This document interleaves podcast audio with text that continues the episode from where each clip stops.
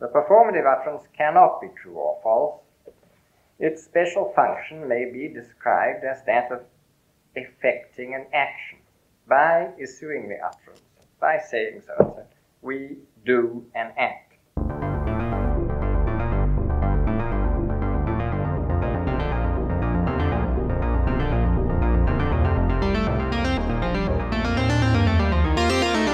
Wir schaffen das.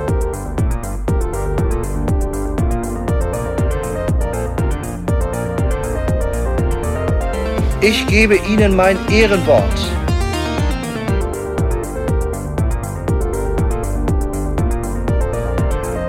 Ich liebe doch alle.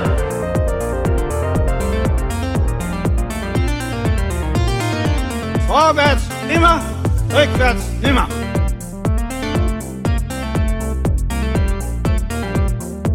Vielleicht werde ich auch mal eine interessante politische Person in diesem Land. Könnte doch sein.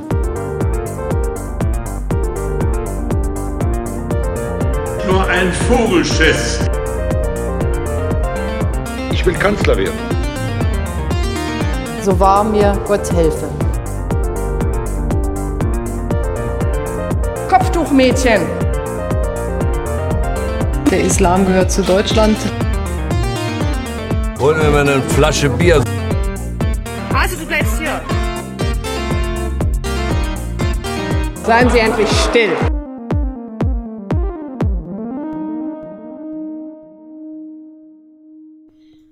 Willkommen beim Tour Podcast mit Joachim, Noah und Sandra.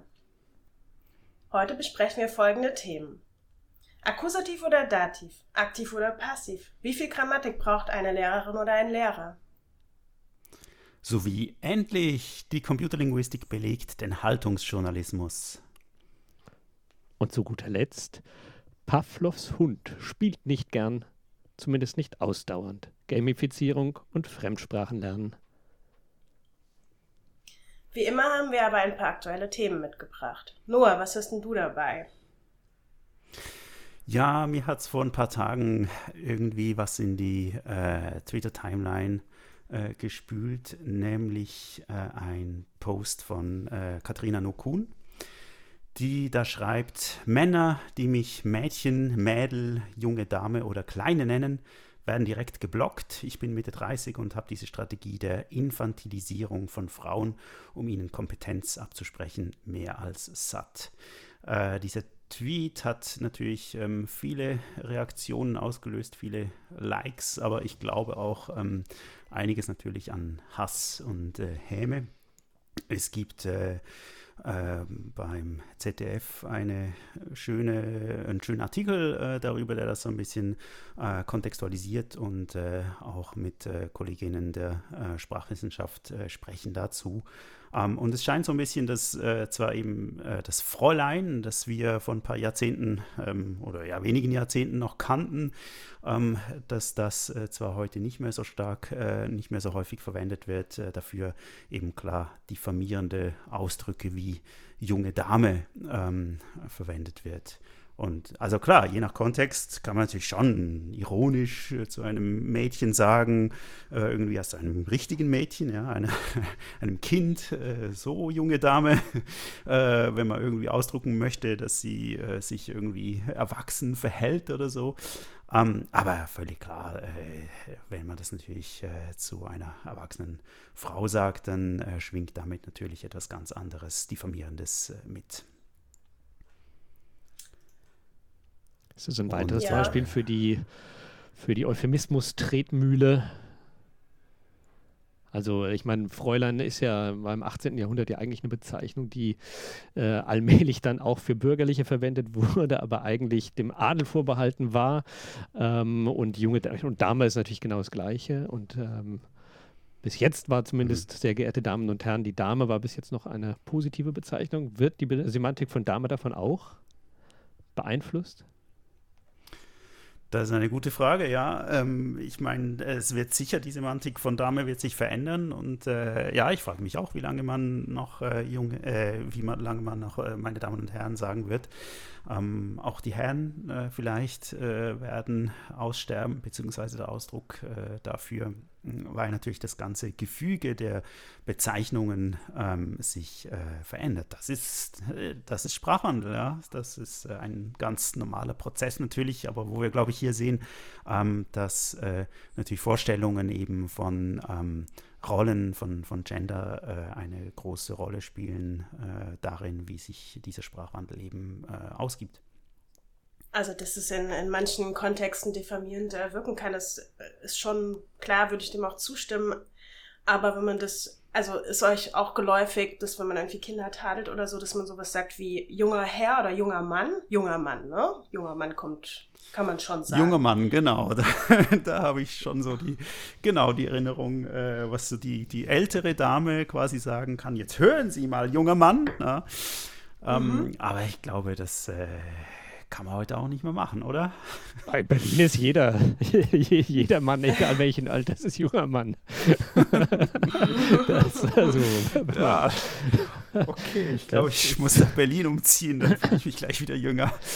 Ja, ich meine, die eigentliche ja. Frage ist ja eigentlich, was ist so, äh, ähm, das ist ja eine, eine metapragmatische Äußerung, ne? also ähm, die dazu führt, dass das als abwertend gekennzeichnet wird, die, ähm, der Ausdruck. Es ist ja nicht der Ausdruck selbst wahrscheinlich, oder? Oder würdet ihr sagen, der Ausdruck selbst ist negativ? Äh, oder irgendwie, ich glaube, es ist einfach natürlich ein Umwertungsprozess, der durch ja, metapragmatische Äußerungen eben in Gang gesetzt wird. Und ich glaube, dazu äh, äh kommen, wir, da kommen wir sicherlich nochmal drauf zurück, genau auf dieses Thema, äh, dass, äh, also wie diese Prozesse ablaufen, dass ähm, bestimmte Ausdrücke ähm, ja, eine ihre Bedeutung verändern, sagen wir mal so. Ja? Ähm, und äh, äh, klar macht Katharina Nokun äh, die Aussage, dass äh, junge Dame einfach immer abwertend ist in jedem Kontext quasi oder äh, per se eine abwertende Bezeichnung ist. Aber natürlich wird es immer Leute geben, die werden sagen, nein, so ist es doch gar nicht gemeint und intendiert ist es ganz anders. Und es ist eben, glaube ich, äh, eine Frage der gesellschaftlichen Akzeptanz, die letztlich dazu führt, dass bestimmte Bedeutungen ähm, ja dann quasi äh, dominant als negativ wahrgenommen werden. Ja? Auf jeden Fall. Ich meine, wenn man das halt in einer, äh, zu einer wirklich älteren Frau sagt, ähm, über 70 sage ich jetzt mal, und äh, im, ja, im Kaufhaus will zum Beispiel jemand dieser Frau helfen, sagt, ah, junge Dame, kommen Sie mal her, dann ist es doch ähm, nicht negativ besetzt, oder? Das ist sicher so, aber ich meine, äh, Katharina Nokun hat ja diese Aussage eben nicht von ungefähr auf Twitter gemacht.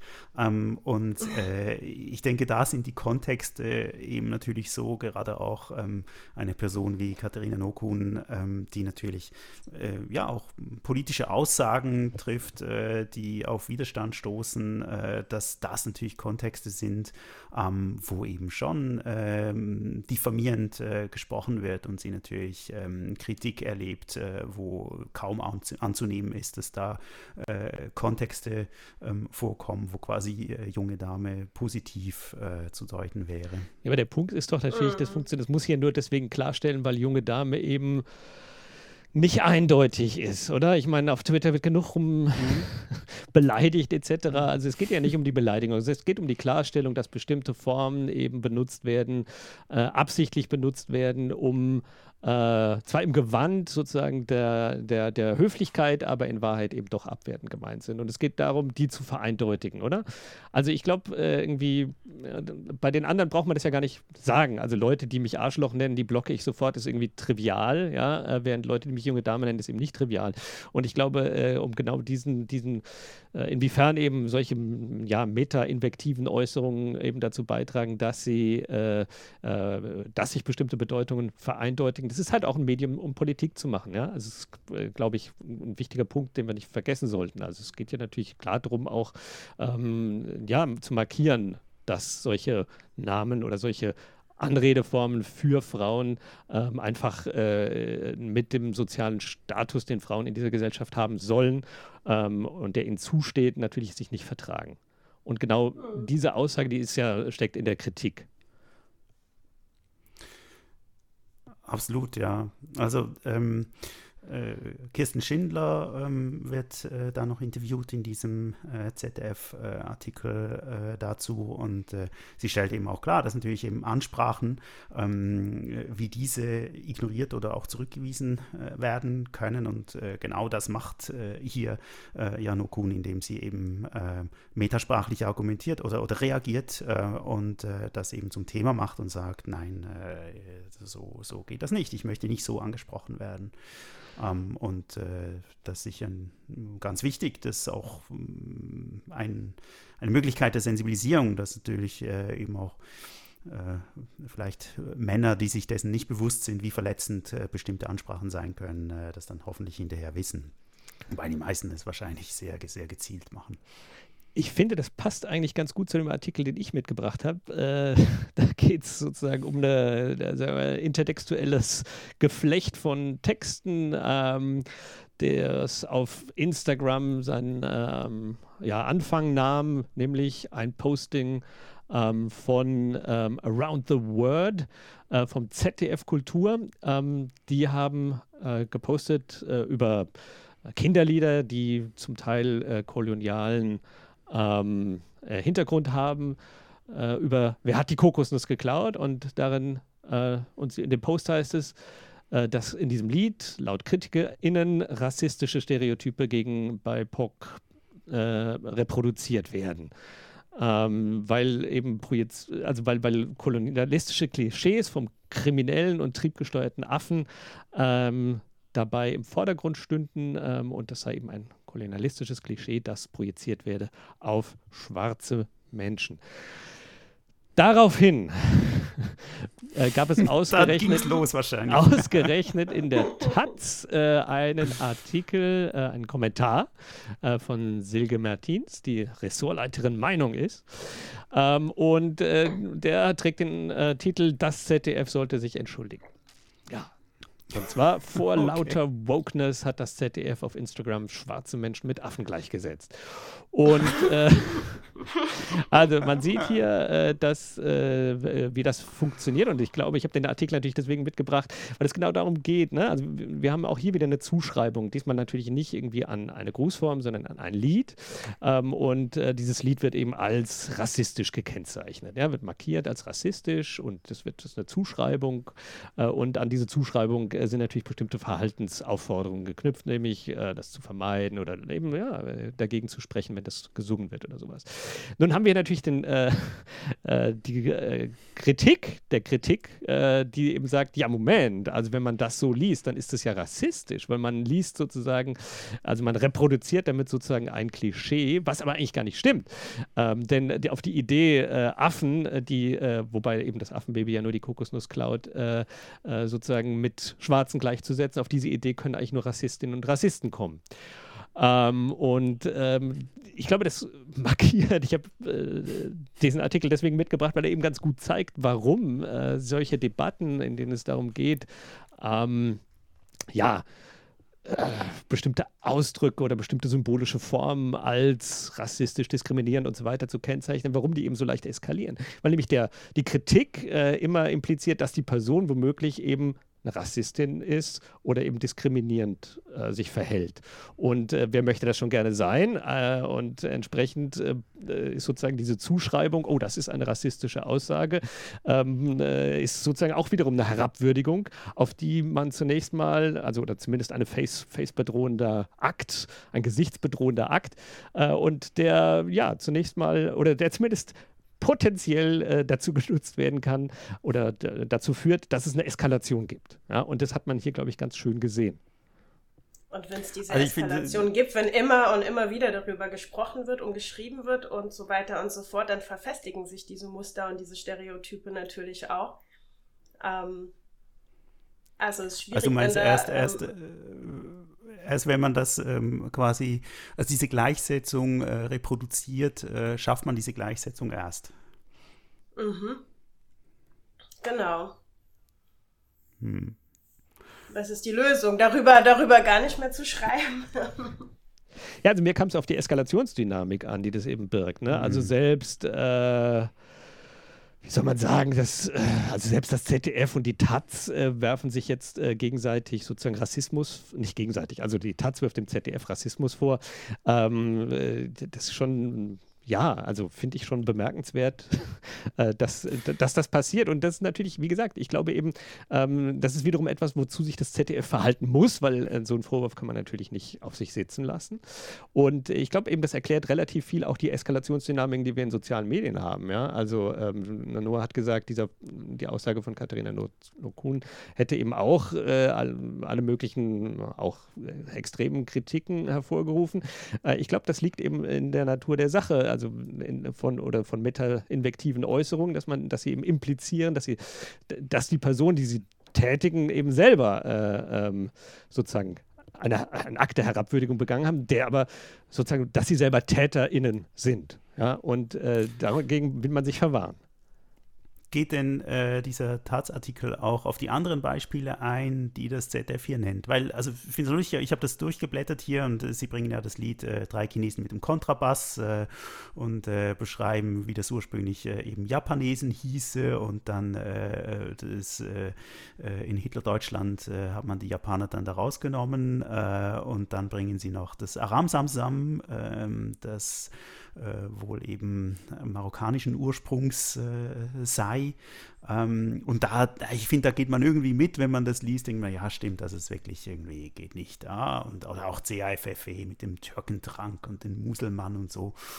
Ähm, und also das heißt, der Kontext finde ich sehr interessant, dass quasi sensibilisiert wird für eine Reihe von, von Kinderliedern, die wahrscheinlich heute immer noch gesungen wird und äh, wie jetzt, äh, ob jetzt quasi alle Lieder gleich äh, zu werten sind oder nicht oder quasi das Problem äh, auf der gleichen Ebene äh, haben, ähm, wäre ja noch zu diskutieren. Aber grundsätzlich ist ja die Stoßrichtung ähm, dieses ZDF-Posts äh, interessant und wichtig.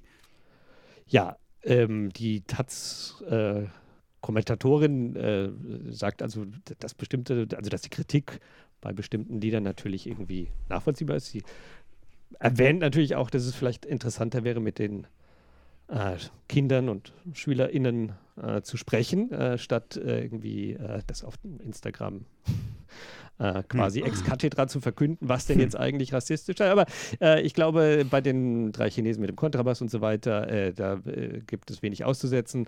Ähm, entscheidender ist aber, glaube ich, wirklich, äh, also aber an dem äh, Lied, wer hat die Kokosnuss geklaut, da ähm, sei das ZDF über, eben über das Ziel hinausgesprochen. Hm.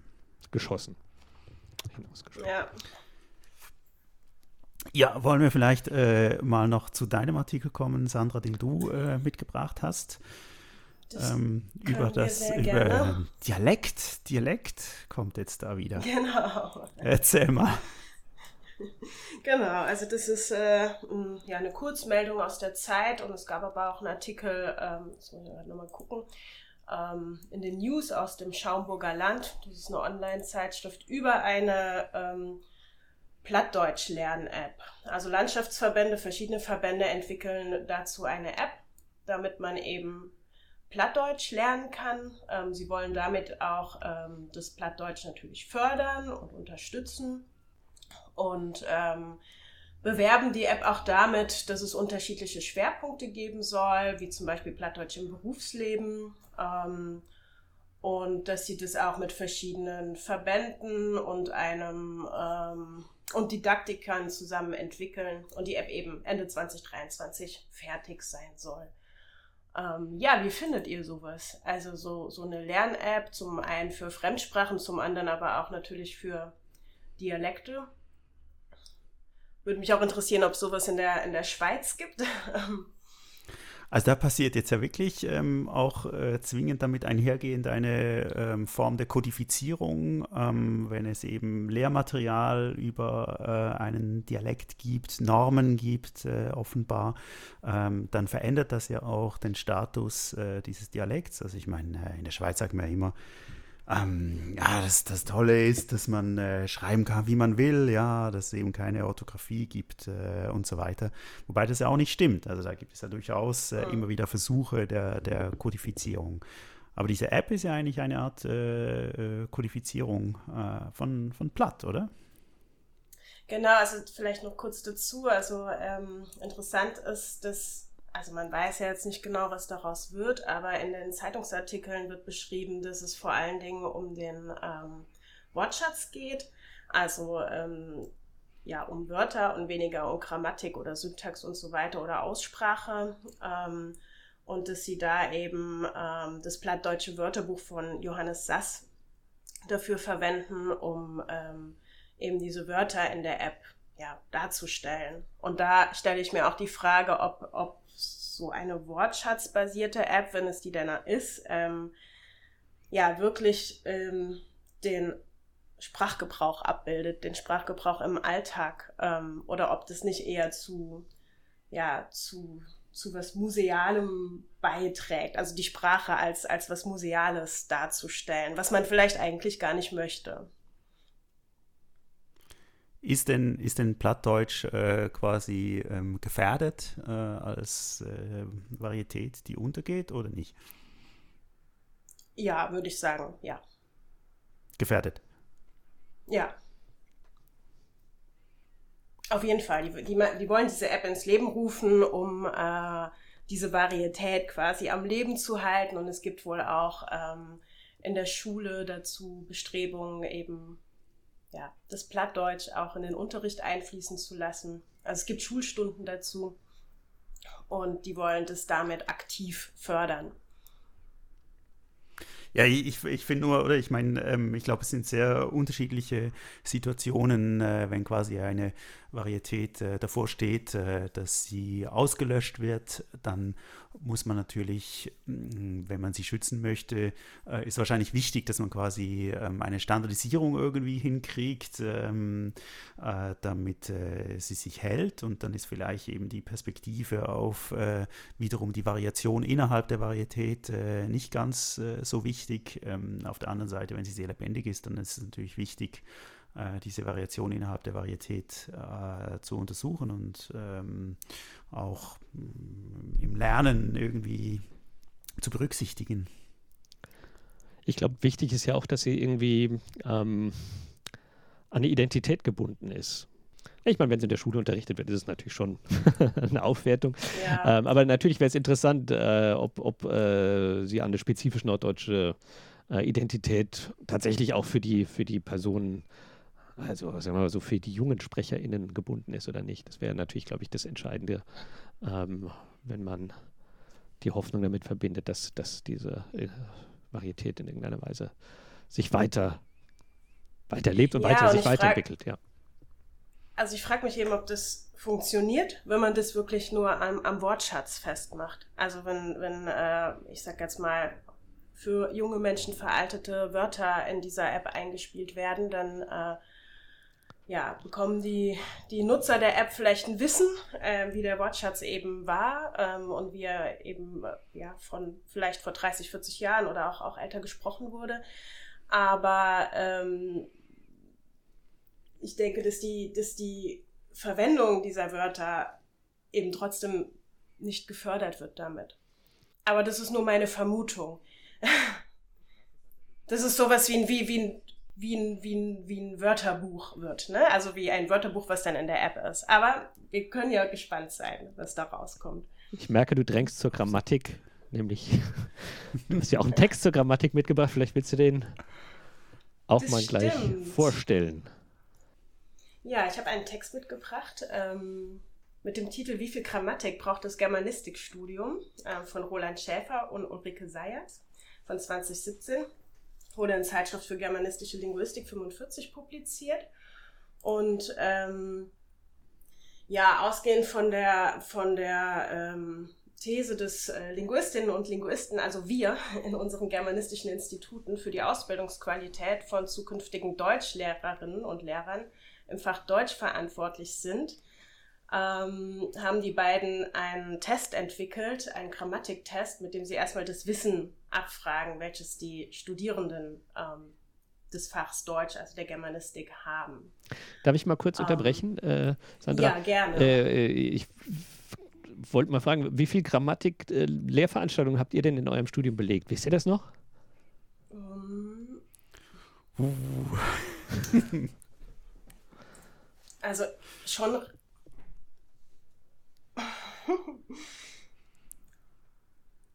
Gab es also bei schon euch? viele. Ich versuche gerade zu zählen, aber. Also bei dir waren es, du musst sie nicht, Oh. die exakte Zahl ist nicht so relevant, glaube ich, aber du hast mehrere belegt, ja. Äh, Noah, Mhm. du, du?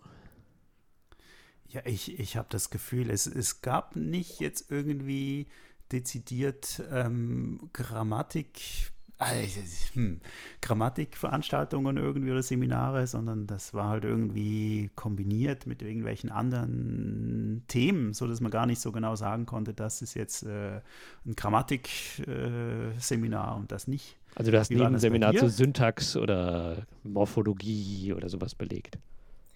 Aber hattet ihr eine Einführung in die Linguistik? Also eine, Ja, eine natürlich. Einführungsveranstaltung? Ja, Ja, ja, ja, da wurde das natürlich das behandelt. schon. Aber ich habe auch, also so wie Noah, glaube ich, auch keine einzige reine, reine äh, Grammatik-Lehrveranstaltung besucht. Äh, und ähm, ja, wär, wäre interessant, was bei mir im Studium bei diesem Test rausgekommen wäre. Oder heute? Allerdings, nein, ich will- liebe, liebe dich, liebe dich, lass es. Okay, und die haben jetzt äh, Studierende befragt Ja. ähm, am, am Anfang des Studiums quasi, weißt du, was die mitgebracht haben oder am Ende? Oder mittendrin? Also mittendrin, eher, eher am Anfang und mittendrin. Ähm, genau, Mhm. sie haben die, die haben die befragt, ähm, weil sie eben der Meinung sind, und der Meinung bin ich auch, und ich glaube ihr auch, dass die Inhalte des Faches angemessen zu den Berufszielen sein muss. Also dass die, ja, dass man eben auch Grammatik im Studium lernen muss, damit man das nachher auch vermitteln kann im Lehramtsstudium. So, und dann haben die eben ähm, einen Test gemacht ähm, und haben Studierende ähm, vom ersten bis vierten Semester, naja, vom ersten bis vierten Jahr, also äh, getestet. Genau. Ich, einen Moment gerade. Muss es nochmal gerade nachgucken, was es genau war. Genau, also die, die Mehrheit der Studierenden sind ähm, in Berlin und, Brandenburg, Berlin und Brandenburg zur Schule gegangen. Ähm, und diese Tests wurden eben auch an der FU Berlin durchgeführt. Ähm, es haben 173 äh, weibliche Studierende teilgenommen und 44 männliche, also das war nicht sehr ausgewogen. Zwei Transgender und einmal keine, wurde keine Angabe gemacht. Ähm, und 75 Prozent von denen, die diesen Test gemacht haben, streben eben den Lehrerberuf an. Also das zeigt eben auch, dass äh, unsere Studierende, also die Mehrheit unserer Studierenden ähm, eben auch Lehrer werden wollen. Genau. Ähm, was die, ja? Ich, ruhig ich habe mich jetzt gerade nochmal, mich beschäftigt noch so die Frage natürlich, ähm, das, was man äh, in der Universität als Grammatik betreibt, hat ja nicht notwendigerweise was damit zu tun, wie Grammatik in der Schule gelehrt wird, oder? Ähm, in welchem Verhältnis steht das bei der Untersuchung? Also Ähm, was meinst du damit nochmal genau? Damit meine ich also, dass wir natürlich in der, oder ich kann ja Full Disclosure machen, ich habe mal äh, in einer pädagogischen Hochschule, an einer pädagogischen Hochschule, einen Grammatikkurs für angehende Lehrkräfte gegeben. Äh, mehrfach sogar äh, unter fachmännischer Anleitung von guten Kolleginnen und Kollegen. Ähm, und die, ähm, also sozusagen das, was man in der Universität äh, ja, in der universitären Forschung, in der Grammatik macht, hat nicht besonders viel mit dem zu tun, was Lehrerinnen oder wie Lehrerinnen und Lehrer äh, Grammatik in der Schule unterrichten. Ja, also erstens wird in der Schule immer mehr äh, Sprachbewusstheit unterrichtet mit allen möglichen Techniken. Also dass es weniger darum geht, jetzt sozusagen äh, die Regularitäten des Sprachsystems mit einer linguistischen Terminologie zu beschreiben, sondern eben Noticing äh, anzuregen. Das heißt, dass irgendwie, ähm, ja, also dass, dass bestimmte äh, sprachliche Formen und Muster ins Bewusstsein treten. Und zum anderen sind eben sozusagen die, die, die Schulgrammatik, äh, die heißt ja auch Schulgrammatik, ist halt nicht das, was man äh, eben äh, in der generativen Grammatik beispielsweise betreibt oder in der distributionellen Grammatik oder in der Konstruktionsgrammatik oder sowas. Und ich frage mich eben, wie, wie passt das eigentlich zusammen? Also wie passen sozusagen die Ansprüche, die was LehrerInnen eigentlich über Grammatik wissen müssen für die Schule, wie passt das zusammen mit dem, was man eigentlich im Studium ihnen an Grammatik äh, ähm, ja, vermittelt? Also genau ähm, ähm, damit beschäftigt sich ja der Aufsatz. Der Test an sich, also die, die, diese Tests an sich, ähm, ja, die umfassen Aufgaben, die normalerweise in den Klassen 7 bis 10 an, an Schulen äh, unterrichtet werden. Also ähm, diese, diese, dieses Schulwissen wird mit diesen Tests abgefragt. Und ähm, die Frage ist eben, wie viel grammatisches Wissen die Studierenden überhaupt haben müssen, um ähm, das Fach zu studieren und um später auch dieses Wissen in die Schule wieder zurück ähm, zu transferieren. Und ähm, die Frage ist eben, ob im Studium nicht mehr diese äh, Kernkompetenzen, die nachher in die Schule, Schule wieder zurücktransferiert werden, äh, behandelt werden müssen. Oder ob man davon ausgehen kann, dass die Studierenden dieses Wissen aus der Schule haben und auch beibehalten bis ins Studium. Genau, also da gibt es auch irgendwie äh, bis zu einem gewissen Grad einen Zielkonflikt weil, so wie ich das wahrnehme, im Prinzip das, was äh, eben notwendig ist an Grammatikwissen, um guten gymnasialen Unterricht zu machen, nicht unbedingt das ist, was quasi von der Forschungsseite her spannend ist an, an Grammatik. Und denn dann, dann ist das Problem, dass im Studium ähm, man ja eigentlich gerne die Grammatikthemen ähm, bringen möchte, die eben für die Forschung relevant und interessant sind. Ähm, und äh, da kann man, glaube ich, schwer gleichzeitig auch dafür sorgen, dass quasi das äh, solide Grammatikwissen da ist, das ich dann äh, im, im gymnasialen Unterricht nutzen kann. Also bis zu einem gewissen Grad. Natürlich gibt es äh, sicher eine Überlappung, aber ist das nicht ein Zielkonflikt? Ähm, ich würde sagen, nein. Ich würde sagen, das kann man durchaus äh, unterbringen. Wieso, also wieso kann man nicht im, im Grundstudium ähm, auf, also diese, diese ja, eher formal orientierten Grammatikkenntnisse vermitteln, um dann später in, in weitergehenden Seminaren ähm, ähm, darüber hinaus zu gehen. Hm. Ja, genau. Also wahrscheinlich kann man schon. Das so Ganze in theoretische sagen, Kontexte ja. zu setzen und so weiter, hm, ähm, hm, um da hm. so ein Metawissen auch zu bekommen, was ja wiederum Hm. hilft, um es zu verstehen und dann wieder zu transferieren. Hm. Und was, was sagt jetzt die Studie? Was, was haben die herausgefunden? Also wir haben insgesamt herausgefunden, dass die äh, Studierenden, die daran teilgenommen haben, gar nicht so schlecht waren. Ähm, ähm, dass, ja, dass sie ähm, die meisten Aufgaben auch relativ gut beantwortet haben. Also ein Viertel der Studierenden liegt bei 2,3 oder besser. Die haben das in, in Noten dann umgerechnet, ähm, um so einen Gesamteinblick zu bekommen. Ein Viertel bei 3,7 oder schlechter und ähm, nur 15 Prozent hätten den Test nicht bestanden. Ähm, und dann ist aber natürlich, also dann haben sie sich die einzelnen Aufgaben im Detail angeguckt und haben dann auch festgestellt, dass es Aufgaben gibt, die sehr unproblematisch waren, wie zum Beispiel die Zuweisung von aktiv und passiv oder auch ähm, die Klassifizierung von Satzgliedern. Ähm, und dass es dann aber auch, also dass es ein paar Aufgaben gab, die so ähm, in der Mitte lagen, also ähm, so 77 Prozent, um die 70 Prozent der Studierenden äh, korrekte Antworten gegeben haben. Und dass es dann aber ein paar Aufgaben gab, die ähm, problematisch waren. Und ähm, dazu gehört eine Aufgabe zur Struktur von Nominalphrasen, auch eine Aufgabe zu Attributen und eine Aufgabe zur Klassifizierung von Akkusativ- und Dativobjekten. Ähm, Hm. Bei der Aufgabe zur Nominalphrasenstruktur hat sich äh, vor allen Dingen herausgestellt, dass, äh, dass es Probleme in der Klassifizierung von, also zwischen Indefinitpronomen und Artikelwörter, äh, zwischen Indefinitpronomen und Adjektiven gibt, ähm, dass das vor allen Dingen problematisch war.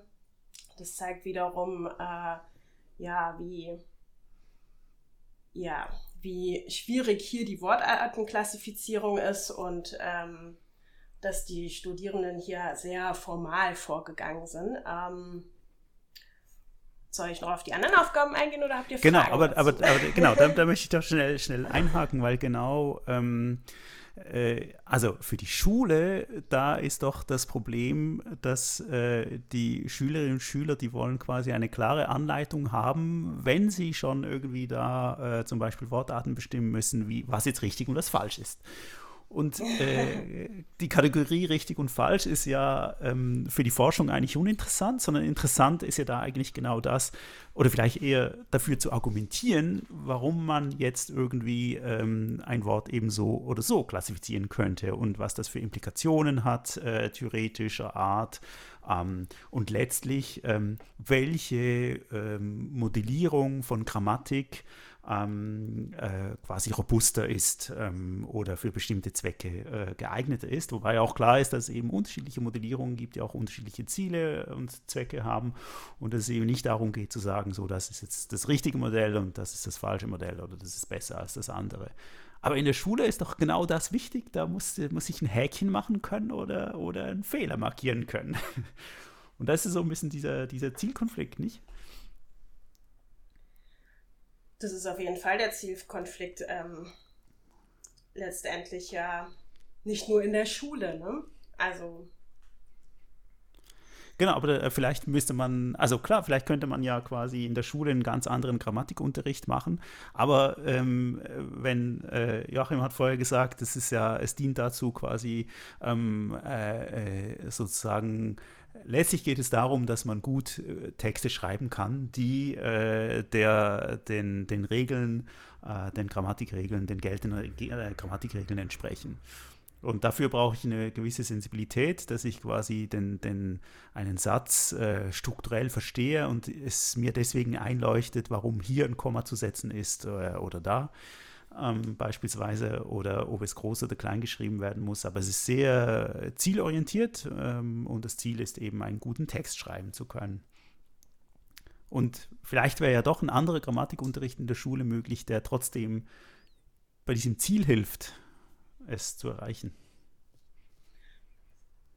Um das Ziel zu erreichen, wäre, ja, Willst du noch was dazu sagen, Joachim? Nein, ich wollte nur sagen, also dieser Wandel im äh, Grammatikunterricht ist, glaube ich, schon in vollem Gange. Also ich habe, wie schon gesagt, also ähm, das äh, Sprachbewusstheit als großes, als wichtiges Paradigma äh, doch wirklich inzwischen sehr leitend ist äh, in dem Bereich ähm, und dass es da auch sehr äh, neue Methoden gibt, quasi um Sprachbewusstheit herzustellen in Bezug auf ähm, unterschiedliche ähm, Phänomene und äh, hat sich schon viel getan. Letztendlich denke ich aber auch, um einen guten Text schreiben zu können, um dieses Ziel auch erreichen zu können, ist ja eine, ein Verständnis dafür, wie Sprache funktioniert, wie, äh, ja, was Wortarten sind, wie man die einsetzt, wie man die verwendet, was Satzglieder sind, wie der Bezug zueinander ist, ist ja schon wichtig, das zu verstehen, um es dann auch anwenden zu können. Und ähm, vielleicht nochmal gerade zu diesem Artikel, also gar nicht, will jetzt gar nicht so sehr detailliert auf die Aufgaben eingehen, aber es hat sich eben schon gezeigt, dass dass hier das Verständnis dafür fehlt, dass ähm, eine Wortform ja, äh, verschiedene Wortarten repräsentieren kann, also in verschiedenen mhm. Wortarten mhm. eingesetzt werden kann. Oder auch, dass ein Attribut eben nicht nur aus einem Wort besteht, meistens ein Adjektiv, sondern auch ähm, ähm, satzwertig sein kann. Und mhm diese Sensibilisierung, also dieses Verständnis vielleicht auch zwischen Form und Funktion ähm, ähm, zu erarbeiten, ähm, hier kann ja das Studium vor allen Dingen ansetzen. Und haben die Autorinnen und Autoren auch gemessen, ähm, ob das Studium was verändert? Ja, haben sie.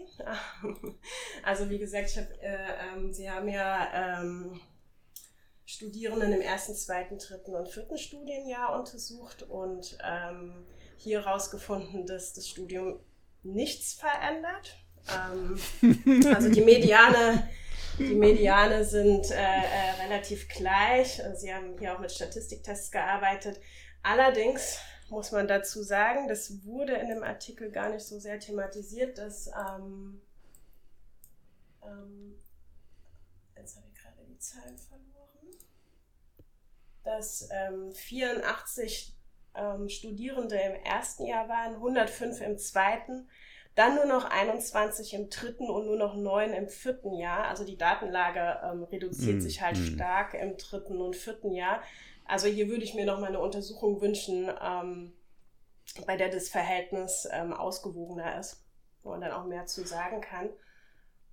Aber, ja. aber Moment, äh, genau. Und, und Sie haben auch die Sie haben auch die Überlegung getätigt, dass es äh, vielleicht Also, dass ein Lerneffekt eventuell schon da war, den konnten sie nicht messen, ähm, aber dass vielleicht auch vieles wieder in Vergessenheit gerät.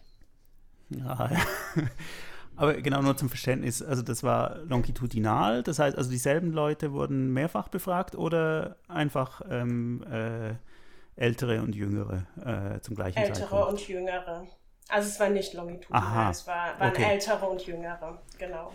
Ich meine, das wäre natürlich jetzt das Sahnehäubchen, wenn man so eine Longitudinalstudie machen würde und dann quasi zeigen könnte, ob der Grammatikunterricht äh, an der Uni im Studium tatsächlich die Kenntnisse äh, der Studierenden äh, verändert, äh, derselben ja. Personen. Also sie haben, ähm, sie haben außerdem noch ähm, versucht zu messen, ob ähm, die Einführung in die Sprachwissenschaft, die an der FU Berlin gema gemacht wird, äh, einen Einfluss hat. Also sie haben die, ähm, den Test ähm, Studierende machen lassen, die vor der Einführung in die Sprachwissenschaft waren. Das waren 172. Ja, also 172 von diesen Studierenden haben noch keine Einführung in die Sprachwissenschaft gemacht. Mhm, und 47, ähm, die das gemacht haben, oh nee, entschuldige, es war andersrum. Es war genau andersrum. Also 47 haben noch keine gemacht und 172 mhm. haben eine mhm. gemacht. Und hier mhm. haben sie einen schwachen Effekt gefunden. Also die Teilnahme an der ähm, Veranstaltung Einführung in die Sprachwissenschaft hat, einen leichten Vorteil gebracht, genau. Okay. Aber ich hätte natürlich auch noch mal eine Frage. Ich meine, äh, wir haben jetzt Berlin gesehen, ne? also in äh, Ländern wie Bayern, ja. wo man ein äh, zentralisiertes Staatsexamen hat äh, für Lehramtskandidatinnen und Kandidaten. Ähm, da sieht es sicherlich anders aus. Also auch das wäre sicherlich mal interessant zu schauen, ob da größere Kompetenzen vorhanden sind äh, und ähm, ob das vielleicht ein Argument ist, zu sagen, ja, wir brauchen äh, für Leute, die in den Staatsdienst wollen, auch ein zentrales, eine zentrale Prüfung, die für alle gleich ist, damit wir auch sehen, wie die Unterschiede sind. Wie steht ihr dazu? Wann sollte diese Prüfung sein? Am Vor Ende. Dem Studium? Nein, nein, am, am Ende. Ende. Ja. ja. Ja, ich muss sagen, äh, ähm, äh, ja, das ist schon das Problem, genau. Für, für äh, das Lehramt haben wir vielleicht ein bisschen eine andere Situation. Aber ich, also ich finde, äh, was mich so ein bisschen bestürzt, ist, dass, ähm, wenn man guckt, äh, welche Rolle Linguistik überhaupt äh, im Gymnasium spielt. Und das ist eben, ähm, äh, also ich sehe das äh, in der Schweiz, wie das funktioniert. Und, und ich finde, da ist es schon mehrheitlich so, dass Linguistik nur eine Rolle spielt als Grammatikunterricht eben in den unteren Stufen ähm, des Gymnasiums und ähm, dann im Deutschunterricht später macht man halt Literatur. Und da wäre ich ja dafür, dass man eben stärker auch sprachwissenschaftliche Themen ähm, in die Gymnasien bringt, abseits von, von Grammatik. Und deswegen würde ich dafür plädieren, eigentlich mehr, ähm, mehr Variationen, eine, eine größere Themenpalette äh, überhaupt äh, ins Lehramt äh, zu bringen. Danke fürs Nicht-Beantworten meiner Frage, Noah. das war doch. Wie ein Politiker. ja. Nein, deswegen, deswegen nein, keine solche Prüfung. Naja, ich meine, so eine Prüfung kann ja auch dafür sorgen. Einfach, äh, also sorgt für eine Standardisierung des Wissens in gewisser Weise. Ähm, man kann ja dann auch äh, Pragmatik in dieser Prüfung testen. Auch das wäre natürlich möglich. Äh, ich bin überhaupt kein Verfechter davon, will ich jetzt gar nicht sagen. Ich ähm, lebe zurzeit in Japan, in einem Land, äh, das in dem standardisiertes Testen zum Alltag von Menschen gehört, äh, bis äh, weit ins Studium hinein natürlich und ähm, sozusagen ganze Lebenswege prägt. Und ich bin, stehe dem deswegen auch sehr kritisch gegenüber.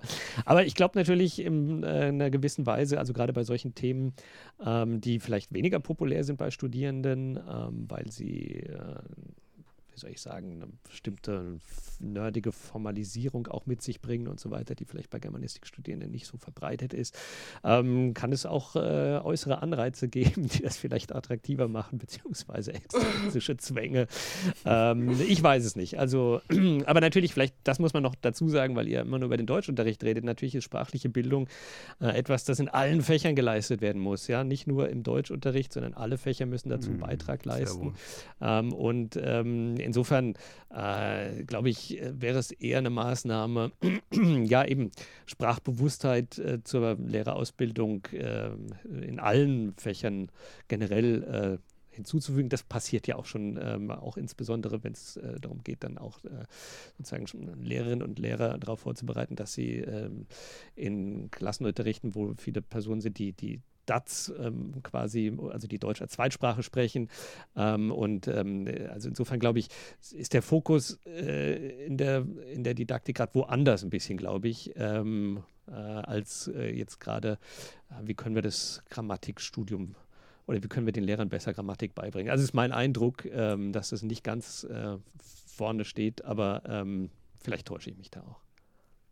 Aber diese dieser Fokus auf, Grammatikunterricht und auch ähm, ähm, ja die, ähm, die Fokussierung auch zwischen äh, also die, das in ein größeres Ganzes zu bringen, ja, also, also nicht nur irgendwie Wortarten und Satzglieder äh, bestimmen zu lassen, sondern auch zu gucken, wie hängt das alles zusammen, wie sind die ja, funktionalen Zusammenhänge und so weiter. Das würde ja auch ähm, für den ähm, Fremdsprachenunterricht äh, sehr sinnvoll und nützlich sein, weil da bestehen die Probleme ja sicherlich auch.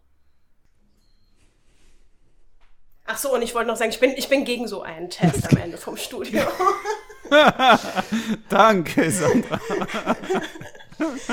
Also ich finde, das, das, muss, das muss im Studium gewährleistet werden und äh, in den Seminaren, in den Pro- und Hauptseminaren und natürlich auch durch die Einführungsveranstaltung. Ähm,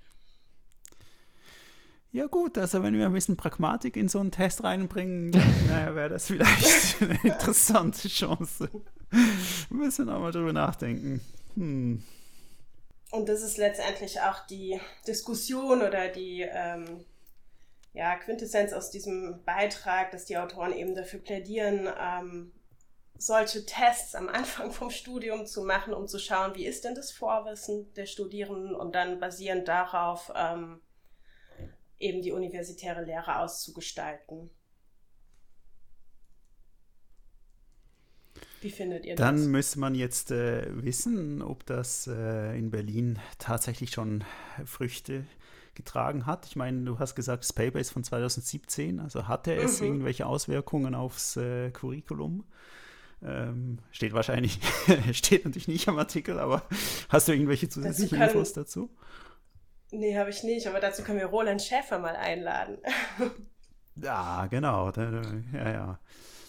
Ja, ich, also ich meine, äh, ich finde, es ist eine ständige Diskussion wahrscheinlich an allen Universitäten äh, und Linguistikabteilungen, wie man den Unterricht macht, wie, wie stark man standardisiert, wie die Einführungen aussehen, welche Themen welchen Platz haben. Und ich meine, es sind ja auch immer äh, Machtkämpfe, die hier stattfinden sind ja schließlich äh, an der Universität ständig äh, diese Diskussionen, die laufen, äh, wie die Ausbildung aussehen soll, welche Themen in den äh, Einführungskursen behandelt werden äh, sollen.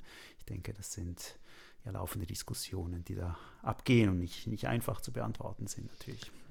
Ja, ich, also äh, genau so habe ich das Thema auch äh, aufgefasst, nämlich als irgendwie eine Frage von Quality Assessment auch. Ne? Also wenn man jetzt tatsächlich feststellt, äh, Studierende, die Germanistik studieren, äh, verbessern sich, verbessern eigentlich ihr Grammatikwissen nicht, obwohl sie irgendwie Einführungskurse und so weiter besuchen, äh, dann wird man eigentlich hellhörig. Ja?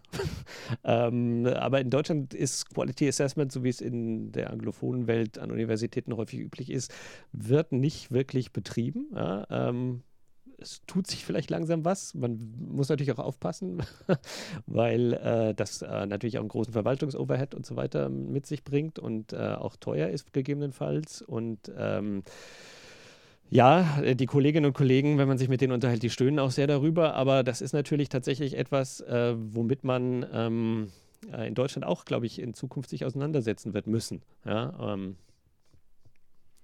ja, ich finde vor allem äh, eine Art von Quality Assessment, glaube ich, findet ähm, statt, nicht systematisch, aber ähm, implizit natürlich über äh, Abschlussarbeiten, ähm, die geschrieben werden, äh, wo man irgendwie sehen kann, welche Themen äh, werden da behandelt ähm, und natürlich, äh, ob die gut abschließen. Ähm, aber das ist natürlich extrem forschungsorientiert und äh, widerspiegelt ja nicht wirklich die Qualität, die eben vielleicht für den Unterricht, äh, den, äh, den gymnasialen Unterricht dann wichtig wären. Ähm, und insofern äh, ist das natürlich ja, ein bisschen einseitig, ein einseitiges äh, Assessment. Also wenn man es überhaupt so nennen möchte, weil es natürlich extrem unsystematisch ist. Da kann man eine eigene Sendung drüber machen, glaube ich, ja. Das, das ist wahr. oh Gott. Ja? Ja.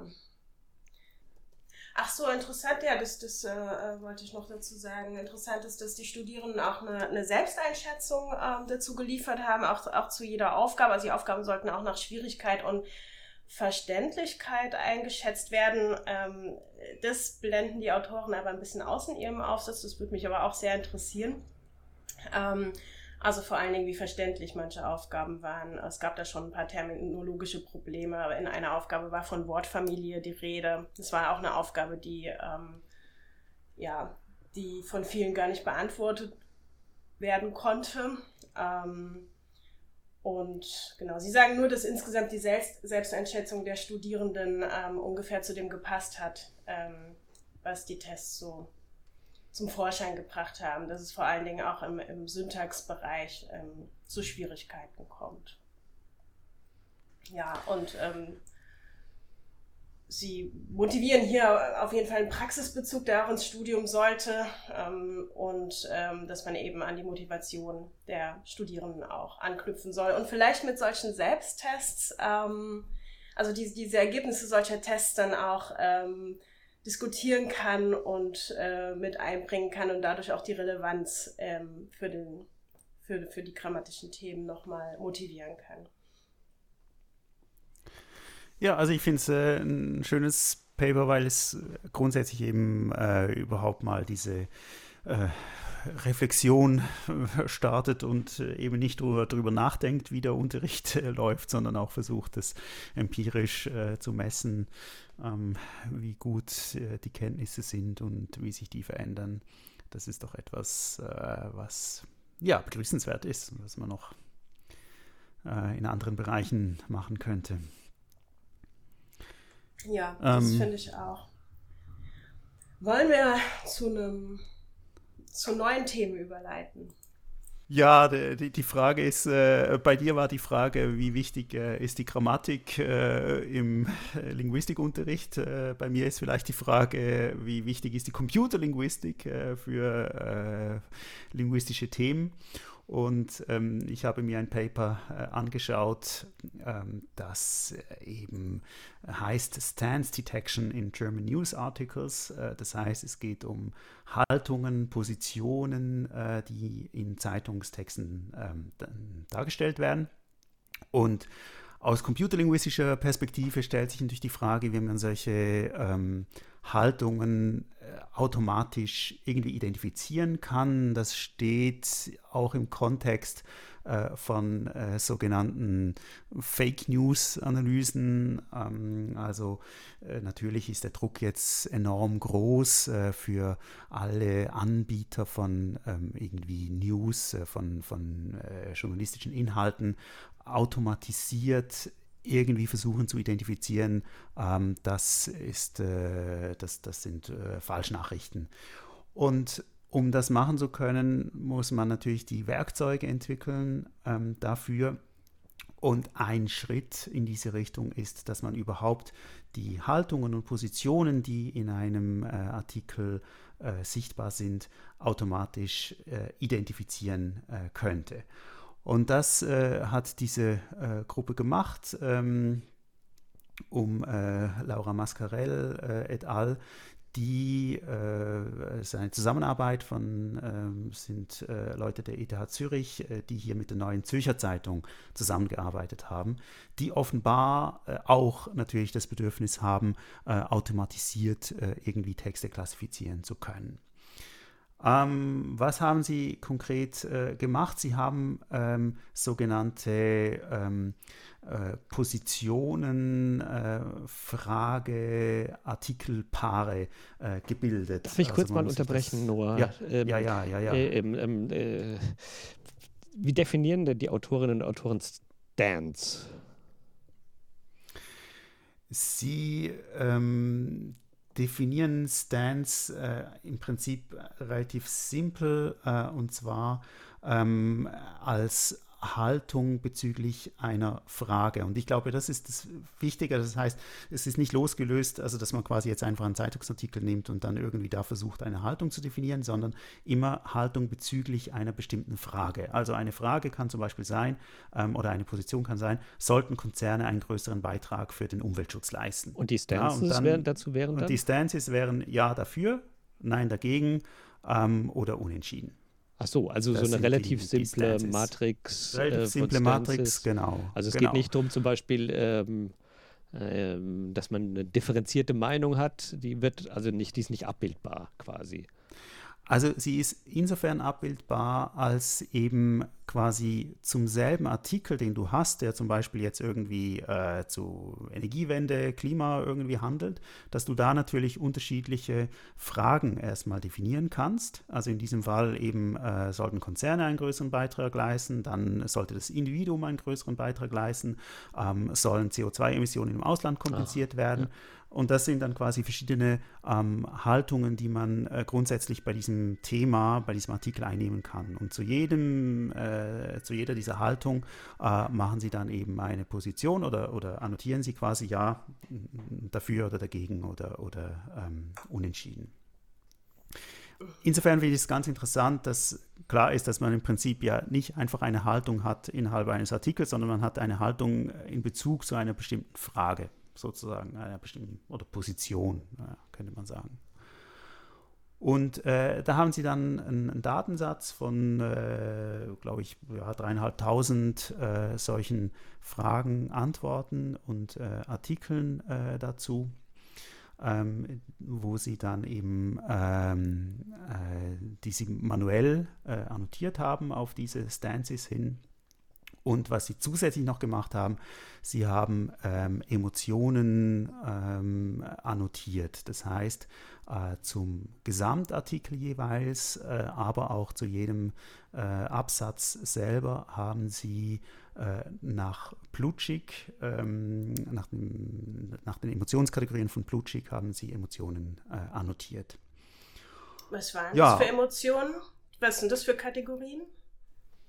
Also die, äh, genau, kann ich vielleicht äh, kurz drauf. Also einfach, einfach Beispiele. Ähm. Ja, genau. Also das sind äh, Kategorien ähm, äh, Furcht, Ärger, Freude, Traurigkeit, Vertrauen, Ekel, äh, Erwarten, Überraschung.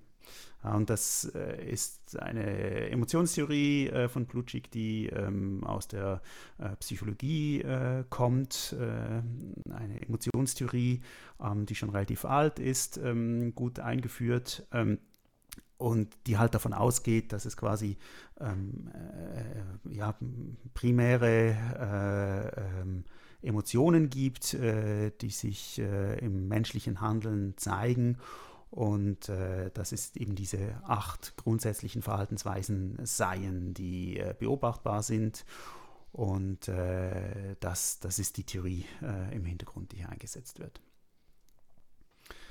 Ja, und dann geht es natürlich darum, äh, was man natürlich machen möchte, äh, diese Kategorien automatisch vorherzusagen.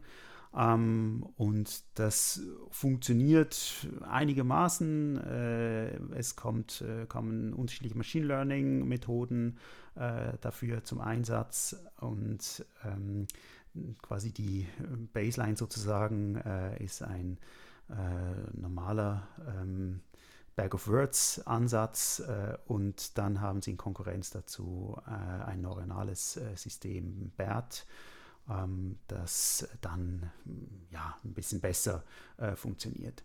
Man muss sagen, ähm, die Autorinnen und Autoren sagen selber, dass die Ergebnisse nicht, nicht so toll sind, ähm, was aber auch daran liegt, dass sie ähm, äh, relativ viel voraussagen wollen und dass der Datensatz äh, nicht so riesig ist im Vergleich zu anderen Datensätzen, äh, die für andere Sprachen schon äh, gemacht worden sind.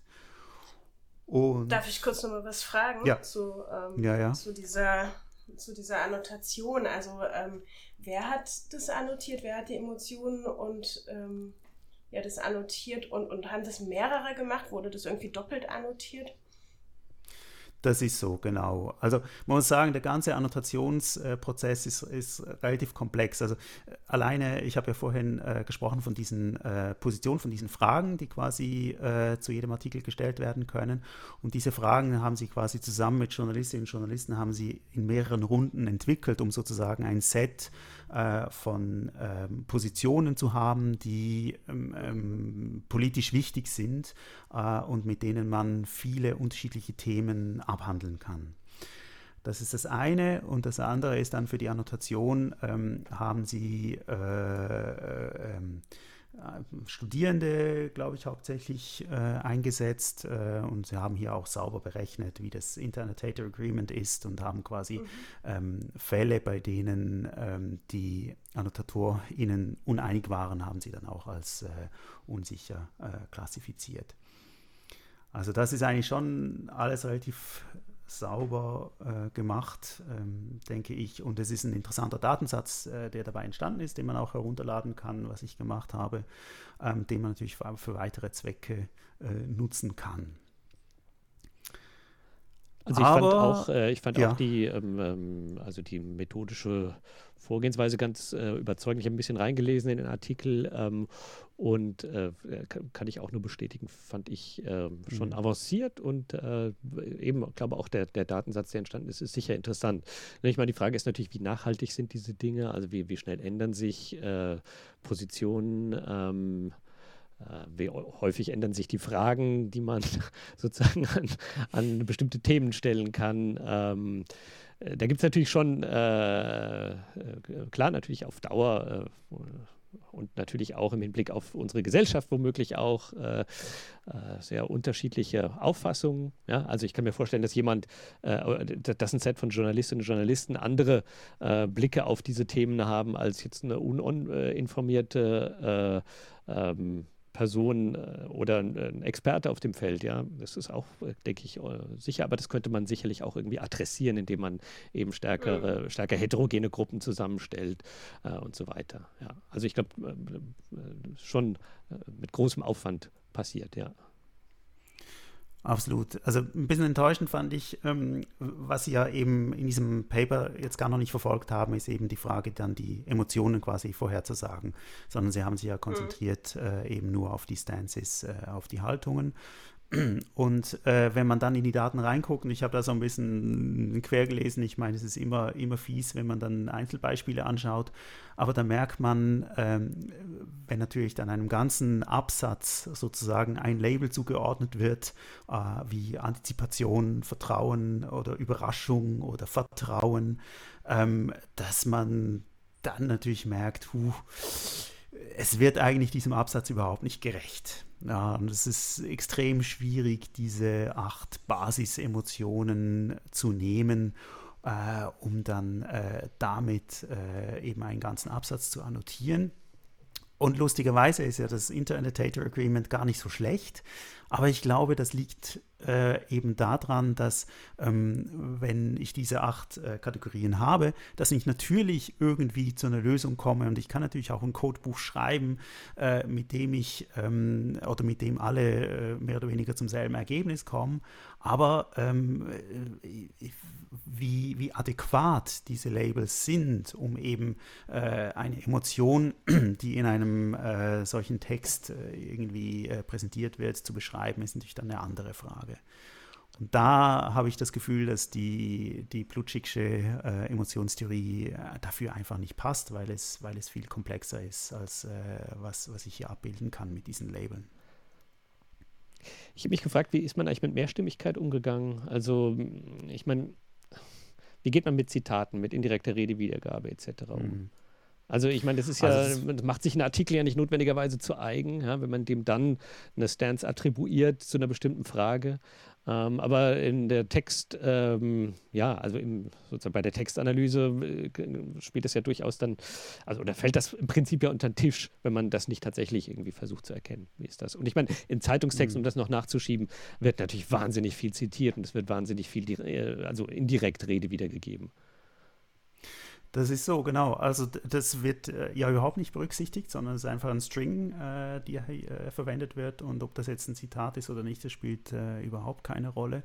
Und ich finde, das auch so ein bisschen das Problem, ähm, wenn man sich diese Absätze ansieht und dann äh, hinterher guckt, äh, äh, welche Emotion dazugeordnet worden ist, ähm, dass man eigentlich viel feinkörniger, wenn schon, annotieren müsste und sagen müsste, ja gut, also da wird jetzt eine Position präsentiert über ein Zitat und allein diese, dieses Zitat müsste quasi anders gelabelt werden wie der Kontext. Das heißt, der Kontext, der macht natürlich dann wiederum aus dieser Aussage etwas anderes und äh, kann es als, als ähm, äh, Hinweis für, für äh, also zustimmend zum Argument, das man man machen möchte, ähm, lesen oder kann es natürlich auch äh, ironisieren ähm, oder was auch immer. Und äh, das wird natürlich äh, nicht abgebildet.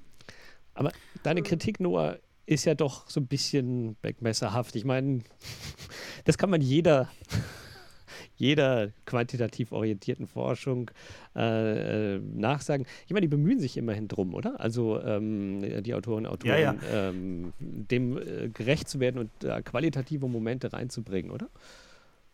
Also ich finde wirklich, ähm, den Schachzug mit den Fragen und den Positionen dazu, den finde ich sehr, sehr gut. Und ich finde, das, das hilft sehr, weil es quasi, weil man nicht sagt, ähm, ich habe jetzt Texte und die muss ich irgendwie klassifizieren nach Positionen, sondern ich sage, es gibt in Texten Positionen und ich kann quasi sagen, ob in diesem Artikel eine Haltung zu dieser, äh, zu dieser Frage äh, ausgedrückt wird und welche. Und das finde ich, das ist, äh, das ist wirklich super ähm, und, und überzeugend. Ähm, ich habe wirklich ein, Problem mit den, mit den Emotionen und das liegt auch nicht grundsätzlich an der Methode, sondern ich glaube, das liegt einfach an diesen Kategorien. Ich denke, man könnte sehr viel gewinnen, wenn man nochmals über diese Kategorien nachdenken würde oder quasi ähm, aus den Daten heraus ähm, äh, Emotionskategorien entwickeln würde, die wirklich eben für journalistische Texte dieser Art ähm, passen.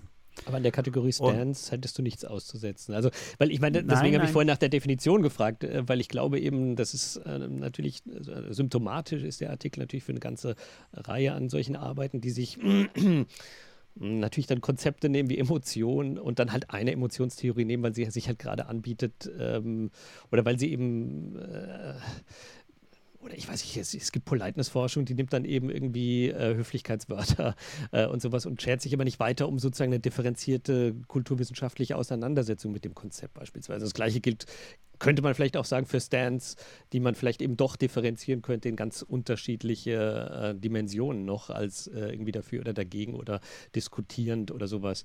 Ähm, und also ich finde das, also ich finde eben genau das, was du eben angemahnt hast, ne? Also so diese, ähm, dass man eine Emotionstheorie oder dass man die Emotionen als Kategorien ähm, im Gespräch mit Lesenden beispielsweise aus den Daten äh, generieren solle oder sowas. Äh, das hätte ich mir eben auch bei einer Kategorie wie Stance natürlich gewünscht. Ich meine, klar, das Ganze steht irgendwie in einem äh, in einer Shared Task und so wie diese ganzen, ähm, äh, so wie die Forschung da eben häufig, glaube ich, äh, organisiert ist. Das heißt, es gibt auch Aufgaben, man tritt in Wettbewerb und so weiter ähm, und äh, hat dann am Ende eben auch eine Zahl, die ist dann eben besser als vorher und ich meine, die Paper sind ja, schreiben sich ja im Prinzip von alleine, solange die Ergebnisse stimmen.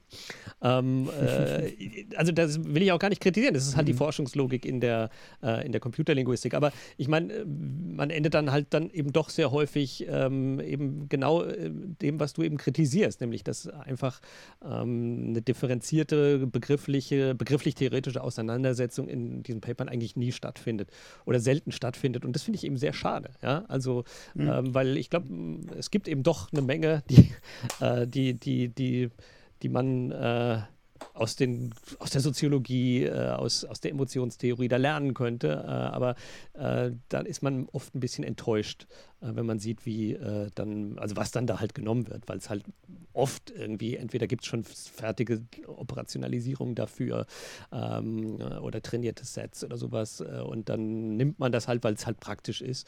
Ähm, und das ist so ein bisschen mein Problem, aber das ist jetzt, kann man dem Artikel, glaube ich, oder den, dem, der, der hier gar nicht vorwerfen, darum geht es nicht, sondern es geht, glaube ich, eher darum, sozusagen, was, also generell, äh, was man sich als Wissenschaftlerinnen und Wissenschaftler vielleicht da wünschen würde. Ja, da will ich ähm, komplett Noah, äh, zustimmen. Ja. ja. Ja. Nur ähm, kannst, kannst du, also du hast eben gesagt, dass die Ergebnisse ganz gut sind oder, oder brauchbar sind. Also kannst du in, in zwei, drei Sätzen kurz zusammenfassen, was denn jetzt eigentlich rauskam? Also äh, genau, es, es, ging dann darum, äh, mit diesem Datensatz zu arbeiten und quasi äh, Vorhersagen nur über die Stances zu machen, also nicht über die Emotionen. Ja. Das haben sie in diesem Paper nicht ähm, äh, ähm, gezeigt. Und ähm, da äh, kann man dann auch sehen, welche Stances äh, wie gut vorhergesagt werden. Ähm, und äh, sie erhalten dann äh, irgendwie F-Werte von ähm, äh, Moment, äh, genau, da, äh, genau, da sehen wir also in favor against, ähm, also bei den bei den zustimmenden Stances äh, äh, ist dann haben sie einen F-Wert von 59,1, ja, äh, aber dafür, aber Positionen dagegen liegt er zum Beispiel nur bei 35, es ist also offenbar schwerer vorherzusagen, wenn jemand gegen eine bestimmte Position argumentiert. Ähm, und Discussion, äh, also quasi es einfach diskutiert wird, eine Position bei 55, 55 ähm, äh, der F-Wert. Äh, und dann gibt es noch die Kategorie äh, Unrelated, ähm, also hat nichts zu tun äh, mit dieser Frage, ähm, was, glaube ich, etwa 40 Prozent äh, der ähm, Daten ausmacht, ähm, kommen sie dann auf 83. und eben, also sie, sie vergleichen quasi ähnliche Verfahren der Stance Detection, die gemacht worden sind in anderen Sprachen und mit größeren Datensätzen, die aber teilweise eben äh, nur binär sind, also äh, nur zwei Klassen, äh, irgendwie dafür und dagegen oder sowas ähm, voraussagen, äh, die natürlich einiges besser sind. Äh, oder eben mhm. die einen größeren äh, Datensatz nutzen, von, um, um zu trainieren. Also da äh, hat man dann höhere, entsprechend höhere F-Werte. Und eben, sie, also sie argumentieren auch, sie, sie wollen jetzt hier quasi mit dieser Studie nicht besser sein als andere, sondern sie wollten in erster Linie mal überhaupt einen Datensatz äh, zusammenstellen mit eben äh, deutschsprachigen Daten aus der Schweiz. Ähm, und äh, dass das quasi so ein, so ein Ausgangspunkt ist, um äh, weitere Methoden dann zu entwickeln. Das heißt, man könnte den Datensatz auch äh, weiter, an, also feingranularer annotieren mit anderen äh, Items, mit anderen Labels. Also der steht jetzt zur Verfügung und ist quasi eine genau. Ressource. Genau, genau, den kann man sich runterladen, das ist wunderbar. Also es ist wirklich ganz, ganz toll, finde ich, äh, auch sehr, sehr transparent, klar, also wie das auch in der Computerlinguistik nicht gemacht wird. Aber eben, das Problem ist, es, es werden, also ich meine, das, das BERT-Modell, das beispielsweise verwendet wird für Deutsch, ja, das, das ist halt eines, das schon gibt, ähm, das noch ein bisschen angepasst worden ist. Ähm, und äh, ja, genau. Meine Frage wäre jetzt natürlich irgendwie, welches Interesse haben Ringier, TX Group, NZZ, SRG, VSM, FISCOM, ähm, die als Supporter äh, der Studie genannt werden, an dieser Forschung? Kannst du dazu was sagen? Ja, ich glaube, die äh, also die automatische Klassifizierung äh, von, von Inhalten, das ist für Verlage natürlich etwas ganz Wichtiges, wo sie momentan extrem viel forschen. Ich meine, es geht beispielsweise darum, äh, wenn man Kommentarplattformen anbietet, äh, dass so viel kommentiert wird äh, und äh, die Verlage wollen das irgendwie filtern ähm, und beispielsweise eben auch äh, äh, diffamierende Kommentare oder Falschinformationen und so weiter äh, identifizieren. Und dafür sind solche Methoden natürlich wichtig. Äh, oder eben äh, automatische ähm, äh, automatische Zusammenfassungen oder Zusammenstellungen, automatisches Kuratieren von äh, journalistischen äh, Texten auf Plattformen. Ich denke, das ist äh, für die Zeitungsverlage ein ganz wichtiges Feld, um, um zu forschen. Also ich frage mich natürlich, ob die Zeitungen damit nicht ein Eigentor schießen. Das ist irgendwie so ein bisschen. Ja. Also wird man in Zukunft die Haltung von Zeitungen messen? Natürlich wird man das tun. Ja. Wird man die Haltung von einzelnen Journalistinnen und Journalisten messen? Das, natürlich wird man das tun. Dann wird man irgendwie sagen, ja, die Zeit brauche ich gar nicht mehr lesen, die steht eh links oder sowas. Also die Gefahr sehe ich halt schon, dass wir hier äh, tatsächlich sozusagen den, halt, den Vorwurf des Haltungsjournalismus, der natürlich irgendwie in seiner Weise äh, unfassbar sim simpel ist, ähm, ähm, nämlich sich genau nach einer Logik von äh, dafür und dagegen ähm, äh, oder behauptet, dass Journalismus so funktionieren würde, einfach reproduziert mit den Kategorien, die man hier in der Forschung anwendet. Das ist so ein bisschen das Problem, was ich eben. Deswegen habe ich auch so mit, äh, habe ich so vorhin auch so ein bisschen mit diesen Kategorien gehadert, ähm, dass äh, mhm. Stance einfach simplifizierend als dafür und dagegen oder halt diskutierend und so weiter ähm, mhm. äh, beschrieben wird, weil ich glaube, das reproduziert halt genau die äh, Probleme, äh, mit denen, oder genau die Wahrnehmungsmuster, mit denen äh, Journalismus mehr und mehr in der Öffentlichkeit wahrgenommen wird. Und das ist ein Problem für den Journalismus. Ja? Also auch die Politisierung der öffentlich-rechtlichen Medien. Ähm, die vermeintliche Politisierung beziehungsweise ihre Zuschrei die Zuschreibung, sie seien eben ähm, ja sie seien eben politisch engagiert oder politisch einseitig, ist natürlich irgendwie, äh, kann, kann man so mit, den richtigen, mit dem richtigen Tuning der Algorithmen kann man das sicherlich nachweisen, ja. Und ähm, ich äh, finde das ein bisschen unklug von den, von den Zeitungsverlagen, dass sie in die Forschung investieren.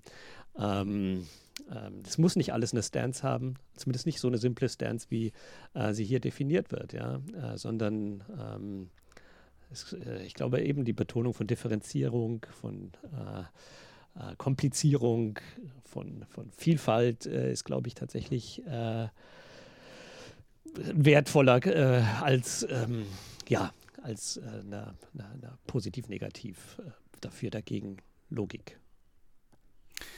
Mich erstaunt auch, dass ähm, jetzt in so einer computerlinguistischen Arbeit eigentlich nicht geguckt wird, äh, was in der Linguistik an Konzepten und Kategorien, Theorien da ist, was vielleicht hilfreich sein könnte, um eben, wie du auch sagst, äh, eine komplexere äh, Modellierung von Stands äh, zu nutzen, beispielsweise. Oder eben auch die Emotionskategorien, dass man da im Prinzip auf eine 80er Jahre äh, Theorie ähm, aus der Psychologie zurückgreift ähm, und nicht schaut, was in der Linguistik allenfalls vorhanden ist, spricht, also ich meine, ist wahrscheinlich auch ein Problem, dass äh, die Linguistik ähm, zu wenig präsent ist oder eben auch versucht, in der Computerlinguistik ähm, Fuß zu fassen und zu zeigen, was an äh, Theorien da ist, was eben äh, in der Computerlinguistik verwendet werden könnte. Aber auf der anderen Seite schon auch äh, ist der Blick, glaube ich, ein bisschen verstellt, dass man nicht, nicht wahrnimmt, was in der Linguistik äh, da passiert.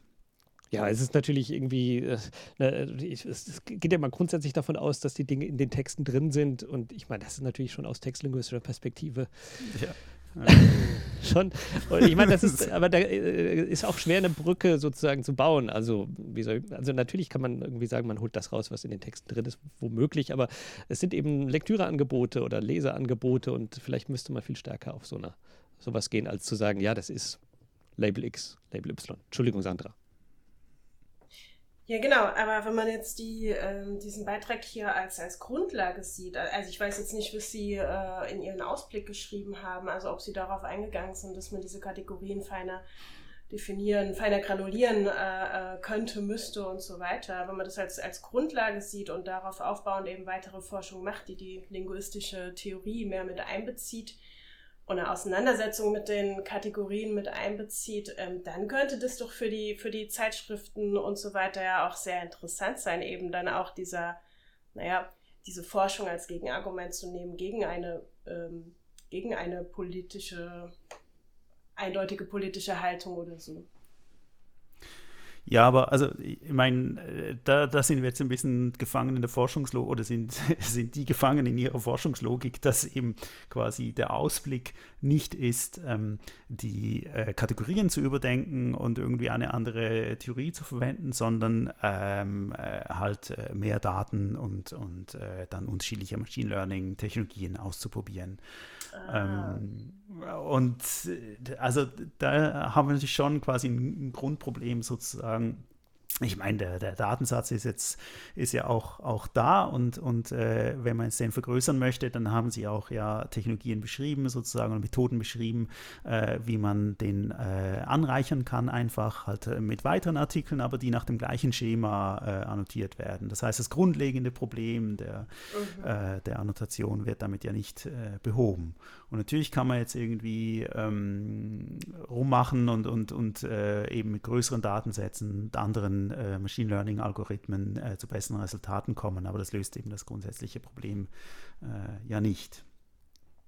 Auf jeden Fall, das ja. ist schon ein bisschen. Das trifft natürlich äh, auch auf eine gewisse Technikgläubigkeit, ähm, die man natürlich immer wieder sieht. Also so.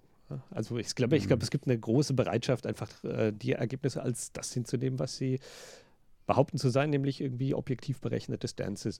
Und ähm, äh, es gibt ja diesen, äh, diesen Spruch äh, bei äh, Data Scientists, äh, Daten sind wie Menschen. Wenn man sie nur lange genug befragt, bekommt man die Antworten, die man hören will.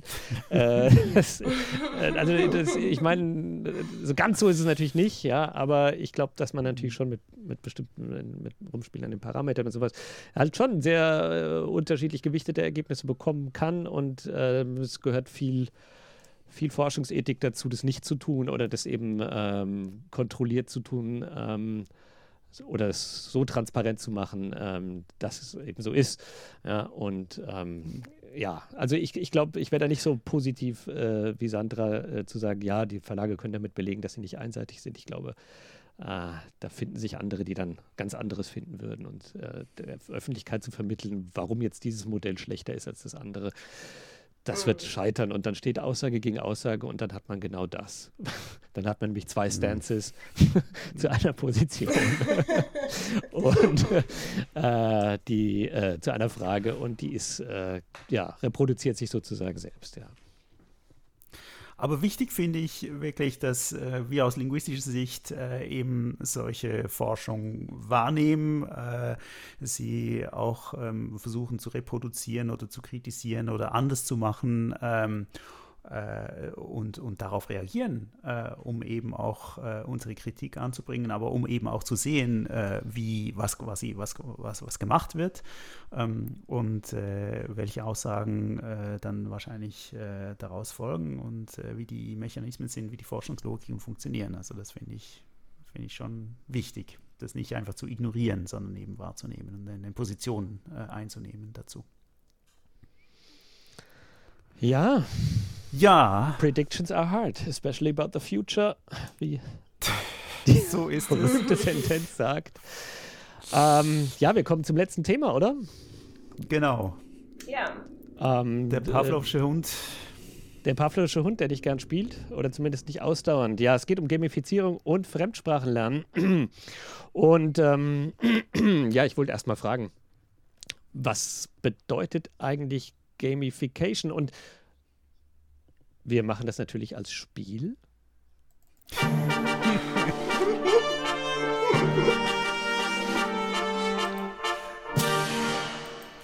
So, wir haben äh, zwei Kandidaten, die gegeneinander antreten, nämlich Noah und Sandra. und äh, äh, die beste Antwort kriegt äh, ein, äh, ein, ja, ein Geschenk. Oh, ich freue mich. ja, was ist Gamification, Sandra? Ganz schnell ein, äh, der Versuch einer Kurzbestimmung. Auf eine spielerische Art und Weise was zu tun. Danke, Noah. Aus allem ein Spiel zu machen. Der Punkt geht, geht an Sarah. Noah kriegt von mir Oh, nö. Und Sarah Jawohl. Sandra! Sand also da kriege ich gleich einen Punkt abgezogen.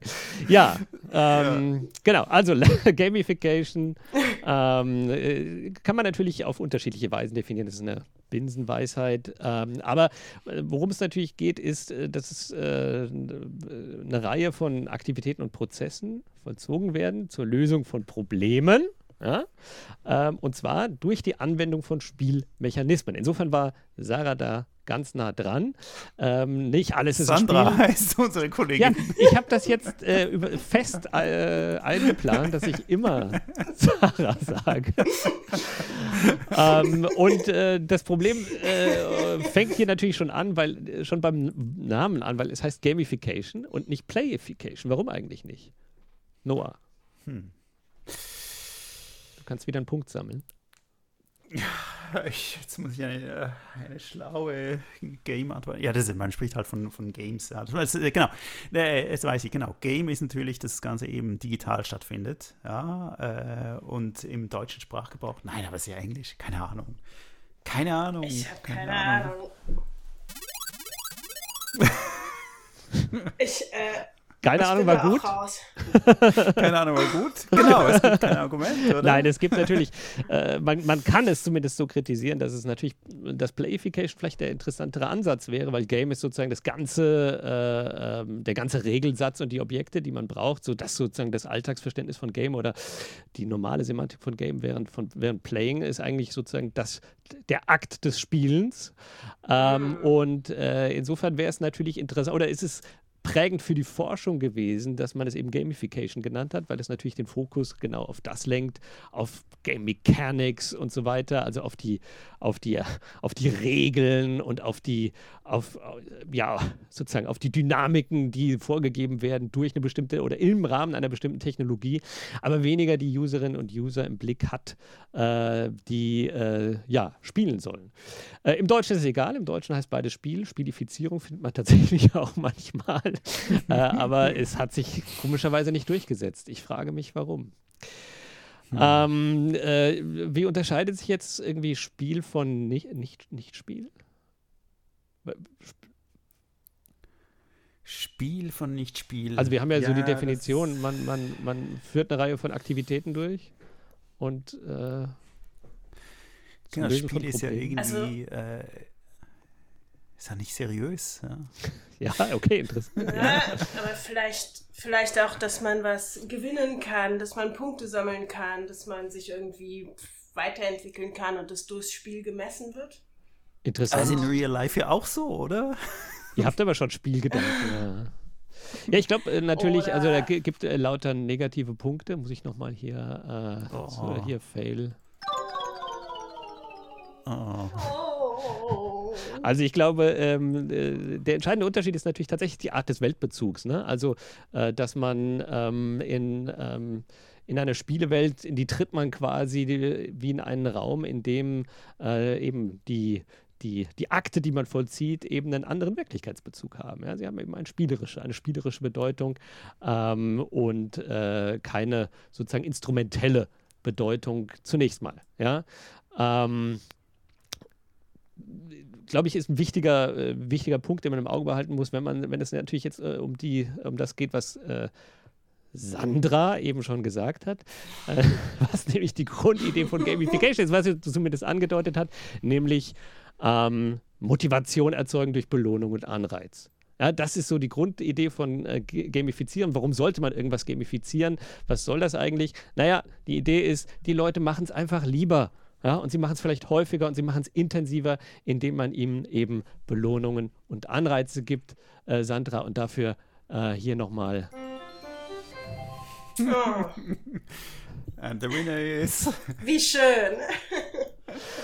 Ja, und äh, äh, eben, also Motivation, äh, ihr kennt den Unterschied äh, zwischen intrinsischer und extrinsischer Motivation. Ähm, äh, sozusagen intrinsisch heißt dass die Lernenden am Lernprozess selbst interessiert sind, extrinsisch irgendwie, ja, wenn es äußere Anlässe gibt, weil das Lernen Mittel zum Zweck ist, äh, der und äh, sozusagen die Motivation ist relativ losgelöst vom Inhalt oder vom Gegenstand äh, des Lernens überhaupt. Ne?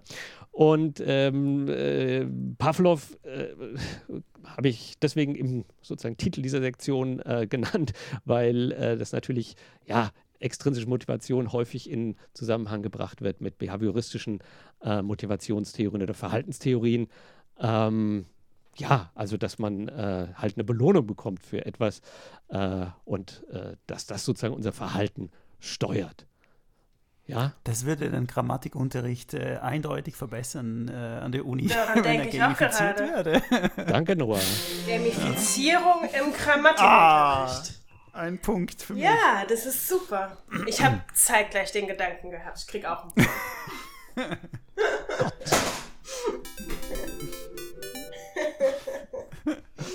Gut. Ähm, äh, Sandra führt trotzdem mit 3 zu 2, also dann jetzt noch, nach ja. wie vor. Ja. Ja. ja. ja okay. Gut, aber jetzt kann man natürlich sagen, irgendwie das, was wir an der Uni so machen oder das, was man überhaupt in der, äh, in der, äh, in der Pädagogik so macht, äh, ist, doch, ist doch eigentlich nicht alles sowieso schon äh, gamifiziert.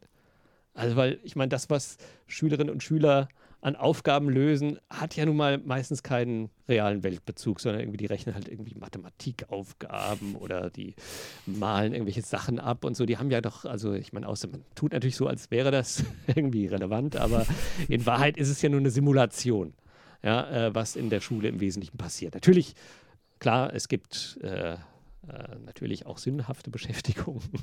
äh, aber im Prinzip äh, auch beim Fremdsprachenunterricht ist es ja häufig so, und um den geht es ja hier auch. Man versucht natürlich irgendwie Situationen zu erzeugen, in denen ähm, ja, lebensweltlich kommuniziert wird.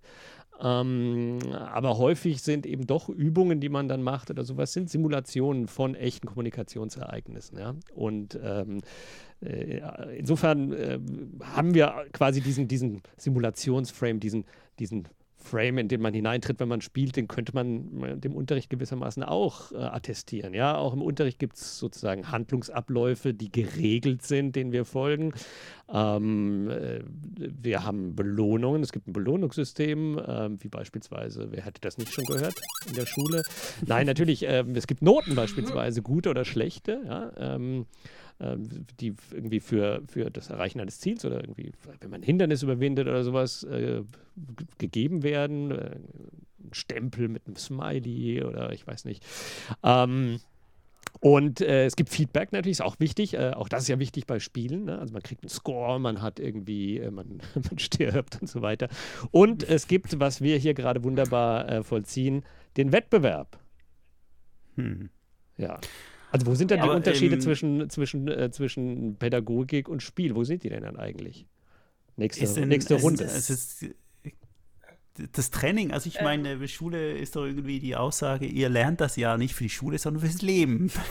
Das heißt, es wird irgendwie, äh, soll irgendwann eine Anwendung finden, quasi außerhalb äh, eines Spiels, während äh, wenn ich Karten spiele, dann trainiere ich ja nichts äh, für, fürs richtige Leben. Mensch, ärgere dich nicht. Ja. Und Nein, also ich wir reden jetzt natürlich sagen, von, dass Entschuldigung, das- ganz kurz, äh, nur zur Klarstellung, Ja. wir reden von gamifiziertem, also von Gamifizierung im, Ja. in, der, in, der, ja, in der Pädagogik oder halt so, ne, im Lernen. Aber da soll doch, also, also die Punkte, die, die, ähm, ja, mit denen man vielleicht Gamifizierung definiert, also dass man irgendwie vielleicht eine Rangliste hat oder, oder sich äh, misst im Vergleich zu allen anderen, ähm, ähm, dass man stirbt und so weiter, die mh, werden doch in der Pädagogik eher zurückgedrängt. Also ich meine, natürlich ist es schon da in der Schule auch, aber ähm, das will man doch eigentlich nicht, dass Schüler X genau weiß, was Schüler Y gemacht hat und, und dann auch weiß, dass er so und so viel besser ist ähm, als Schü Schüler Y.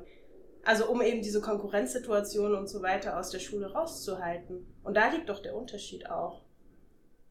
Warum macht man das? Was?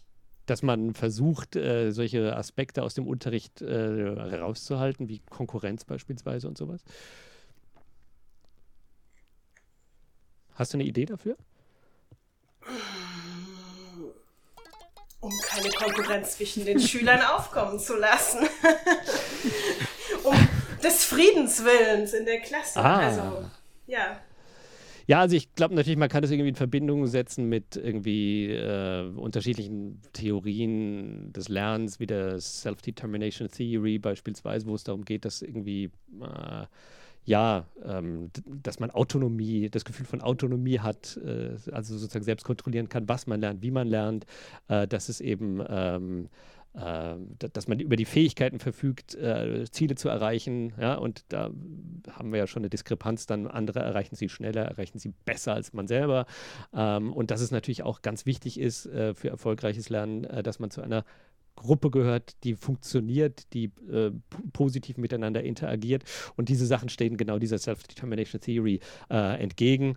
Äh, und äh, insofern, äh, glaube ich, ist das tatsächlich irgendwie ein bisschen aus der Mode gekommen. Aber die Frage ist natürlich, hilft das dann äh, bei der Gamifizierung von, von, von Lernen in, ja, im, im Fremdsprachenlernen beispielsweise, im gamifizierten Fremdsprachenlernen? also ist das positiv, ist das negativ? Äh, führt uns schon in die richtige Richtung, glaube ich, ja. Ähm, ja. Was sind also jetzt die sozusagen die Elemente von Spielen, die äh, jetzt sozusagen das Spiel unterscheiden von dem, was man in der im normalen Unterricht macht? Ähm, habt ihr da irgendwie habt ihr da eine Idee? Nein. Dankeschön. Doch, bestimmt. doch, doch, doch. Jetzt, Sandra holt auf. Sie holt nochmal zwei Punkte und wird endgültig Führung übernehmen. Bitte. Ach, Noah, du darfst auch mal. Nein, also ich meine, es ist natürlich, äh, es ist natürlich, also ich glaube, ähm, ähm, äh, also vieles von dem, ich wollte nur erstmal betonen, es gibt eigentlich schon so eine Art von, ähm, ähm, wie soll man sagen, es gibt eine Art von Überschneidung von dem, was, was Lehre normalerweise ist und dem, was Gamifizierung ist, aber es fehlt eben doch, ähm, es fehlen eben doch eine gewisse, also so bestimmte Aspekte fehlen eben, ja. Und ähm, ich glaube, ähm, es ist erstens die Bewusstheit, dass man spielt. Ich glaube, das ist, äh, fehlt, glaube ich, vielen Kindern tatsächlich, dass Unterrichtsspiel ist. Zumindest ab einem gewissen Alter. Ähm, aber es ist natürlich dann zum anderen auch irgendwie ähm, Aspekte wie, wie eine Storyline zu haben. Ne? Also Spiele haben oft eine Storyline sein. Ähm, und die ist hoffentlich irgendwie, wenn es äh, sozusagen Lernspiele sind, von einem Bildungsprogramm geleitet. Ähm, und ähm, äh, also ist zumindest davon, ist daran orientiert und äh, entsprechend sozusagen diesen dem, dem, dem Lernziel gibt es eben auch unterschiedliche ähm, Schritte, in denen das dann, in denen dieses Lernziel erreicht wird und das ist abgebildet sozusagen in, in den unterschiedlichen äh, Aspekten der Geschichte. Ja. Ähm, und dann ist natürlich vielleicht eben auch äh, äh, dieser Aspekt, der Aspekt von, ja, eben dieses Spaß machen und diese kleinen Incentives, die du eben schon genannt hast, Sandra, äh, von großer Bedeutung.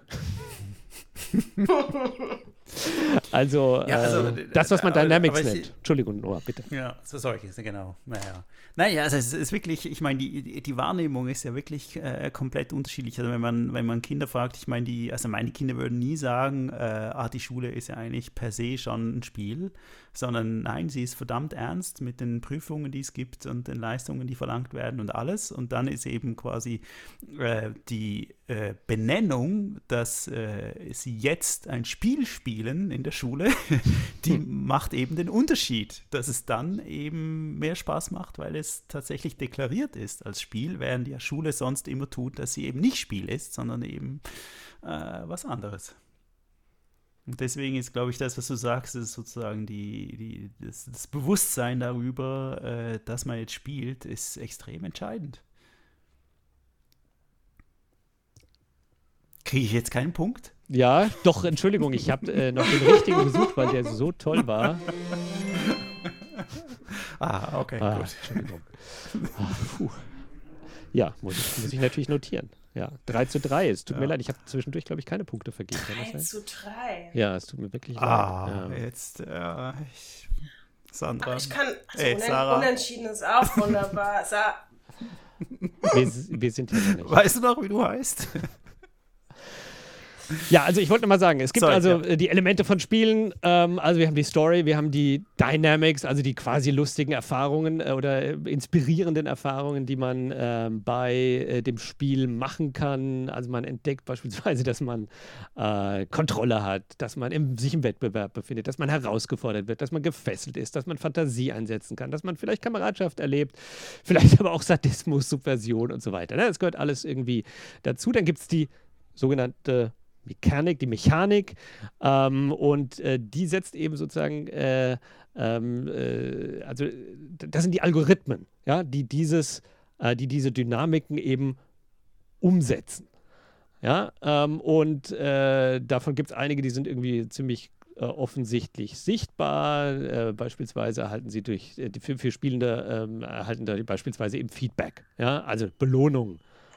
Es gibt Bestenlisten, mhm. Punkte, Badges, Abzeichen und so weiter äh, sind also typische äh, solche Mechanismen, äh, die ähm, durch algorithmische äh, Funktionen eben den äh, Spielenden bewusst gemacht werden und äh, gezeigt werden. Andere sind eben vielleicht eher unsichtbar. Und dann gibt es sozusagen als vierte Dimension noch die Technologie, irgendwie so der, der, der, der technische Kontext, durch den überhaupt das Spiel überhaupt erst greifbar wird. Ne? Also und ähm, das ist, glaube ich, äh, ähm, äh, so sehr abstrakt äh, versucht zu fassen, äh, was äh, Gamifizierung äh, in Anführungszeichen erstmal äh, sein soll. Also das heißt, es geht darum, tja, zu motivieren, die Motivation zu steigern, dadurch, dass man äh, eben Leute in, einen, in eine Situation bringt, in denen sie sich in einem spielerischen äh, äh, Kontext befinden, in dem eben die Handlungen, die sie vollziehen, nicht die gleiche Bedeutung haben, die sie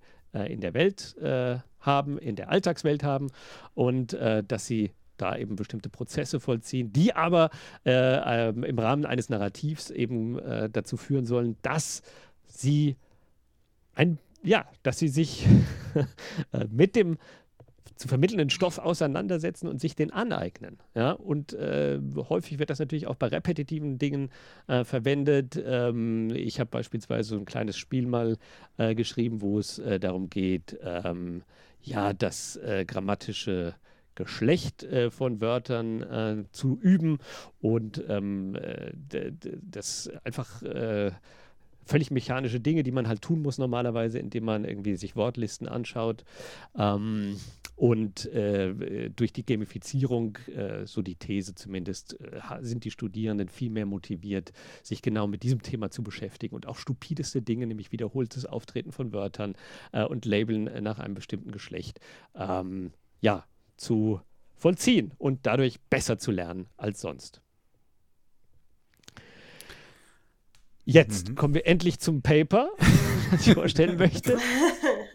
Nämlich, es gibt natürlich nun auch Forschung dazu, funktioniert es überhaupt? Ist dieses Versprechen, was Gamifizierung gibt, äh, ist das mehr als Marketing-Bullshit, äh, wie es äh, bei einigen Leuten heißt? Also irgendwie so, äh, es gibt Leute, die behaupten so irgendwie, äh, Gamifizierung ist äh, ist der Bitcoin der Bildung oder die, also die Blockchain der Bildung. das heißt, es wird irgendwie behauptet, es sei, das ist quasi sozusagen das Heilsversprechen. Aber in Wahrheit bringt es eigentlich wenig. Und äh, ich habe mitgebracht äh, einen, äh, eine Metastudie, Investigating Effects of Digital Gamification-Based Language Learning, a Systematic Review ähm, von Hossein und Hojat Deganzadeh. Und äh, die beiden ähm, äh, sagen uns natürlich zunächst einmal, dass ähm, ähm, äh, Gamifizierung was äh, total Wichtiges ist, weil sie einerseits die Motivation steigert und zum anderen äh, die, ähm, äh, es ermöglicht zu lernen, ohne dass man echten Schaden nimmt, ohne dass man irgendwie versagt, ja, weil im Spiel äh, kann man natürlich versagen, aber man kann einfach äh, Reload klicken oder man kann Play Again klicken und dann geht es wieder von vorne los. Es hat also ja, keine Konsequenzen, ja. ja. Und ähm, es ist äh, dennoch, stellen Sie fest, es ist tatsächlich ein Desiderat. Ja? Es wird wenig systematisch geforscht zu dem Thema ähm, und ähm, haben also unterschiedliche Forschungsfragen natürlich, äh, die Sie äh, adressieren wollen. Ähm, also was sind beispielsweise Trends? Und natürlich sehr wichtig ist, so was sind äh, denn eigentlich, also welche Dimensionen von Sprachlernen werden eigentlich adressiert durch die Spiele? Also ist es eher Lesekompetenz, Schreibkompetenz, Sprach, äh, äh, interaktive, interaktionale Kompetenz, pragmatische Kompetenz, Grammatik ähm, und welche Elemente der Gamifizierung werden dabei verwendet? Das äh, sind natürlich irgendwie wichtige Fragen und ähm, ja, was sind eigentlich die Herausforderungen für die Zukunft in dem Bereich so? Und dafür untersuchen sie eine Anzahl von Papern, die im Zeitraum von 2008 bis 2019 erschienen sind.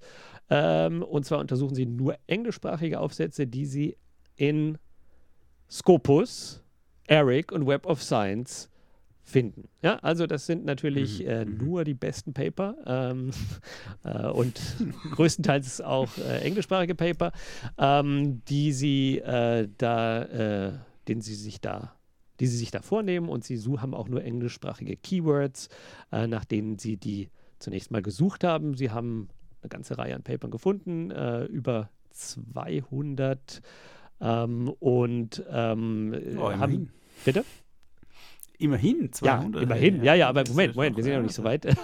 Okay. da waren natürlich Duplikate dabei, weil die haben ja in drei Ah. Datenbanken gesucht, so und dann äh, Ja, okay, okay. haben sie den Abstract sich angeschaut und gesehen, es geht ja gar nicht darum. Äh, und äh, dann waren ein paar in anderen Sprachen publiziert, äh, ein paar waren früher publiziert, andere äh, haben sich nicht mit äh, sozusagen Fremdsprachenlernen beschäftigt, sondern mit anderen Formen von Gamification und so weiter und so fort. Am Ende, äh, und also auch Sie haben natürlich äh, auch hier natürlich Coder verwendet und Inter, äh, Coding, äh, Intercoder Agreement untersucht und so weiter. Am Ende blieben 28 Artikel übrig.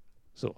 Aha. 28 Artikel. Äh, aber naja, also ich meine, es wären dann Ja. aber immerhin alle, die in diesen ähm, ähm, ja, Sammlungen ähm, zentraler Publikationsorgane erschienen sind in diesem Zeitraum und zu diesem Thema. Ja, ähm, ja. gut. Gehen wir zur nächsten, ähm, gehen wir zur nächsten äh, äh, Stufe unseres Spiels.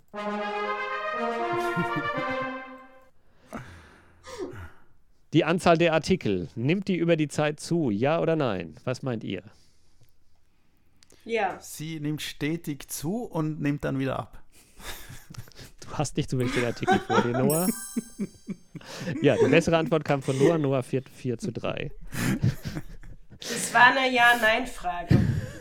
Trotzdem. Du musst dich entscheiden.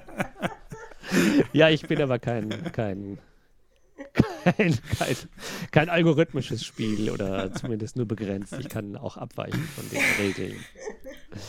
Ich habe vier Punkte. Change the rules while playing. Äh, ich bin mal ein berühmter Philosoph. So, Forschungsmethoden. Äh, Sie haben natürlich irgendwie, ähm, also welche, welche Methoden wurden bevorzugt? Quantitative, Mixed Methods oder qualitative Artikel? Sandra? Mixed Methods. Noah? Ah, quantitativ. Und Noah hat. Jawohl. Also, 54 Prozent sind quantitative Methoden. Interessant, oder? Es sagt natürlich auch schon was aus, äh, wo äh, sozusagen dieses Paradigma der äh, Gamifizierung zuerst äh, aufgegriffen wurde ähm, und wo sozusagen die Innovationskraft am höchsten ist, in gewisser Weise auch. Ähm, also äh, tatsächlich äh, interessant, ne, dass wir hier ähm, äh, die meisten Artikel haben, die sich tatsächlich versuchen, quantitativ zu messen, wie ähm, der Lernerfolg gegebenenfalls äh, durch Gamifizierung ausgefallen ist. Schülergruppen, dazu mache ich jetzt äh, kein Quiz. Äh, 50 Prozent äh, der Paper beziehen sich auf Highschool-SchülerInnen und Schüler und 35 Prozent auf Universitäten. Ähm, surprise, surprise, Sie haben nur englische Artikel. 16 ähm, dieser Artikel beschäftigen sich mit Englisch lernen, ist aber natürlich weltweit auch äh, die wohl am meisten gelernte Sprache.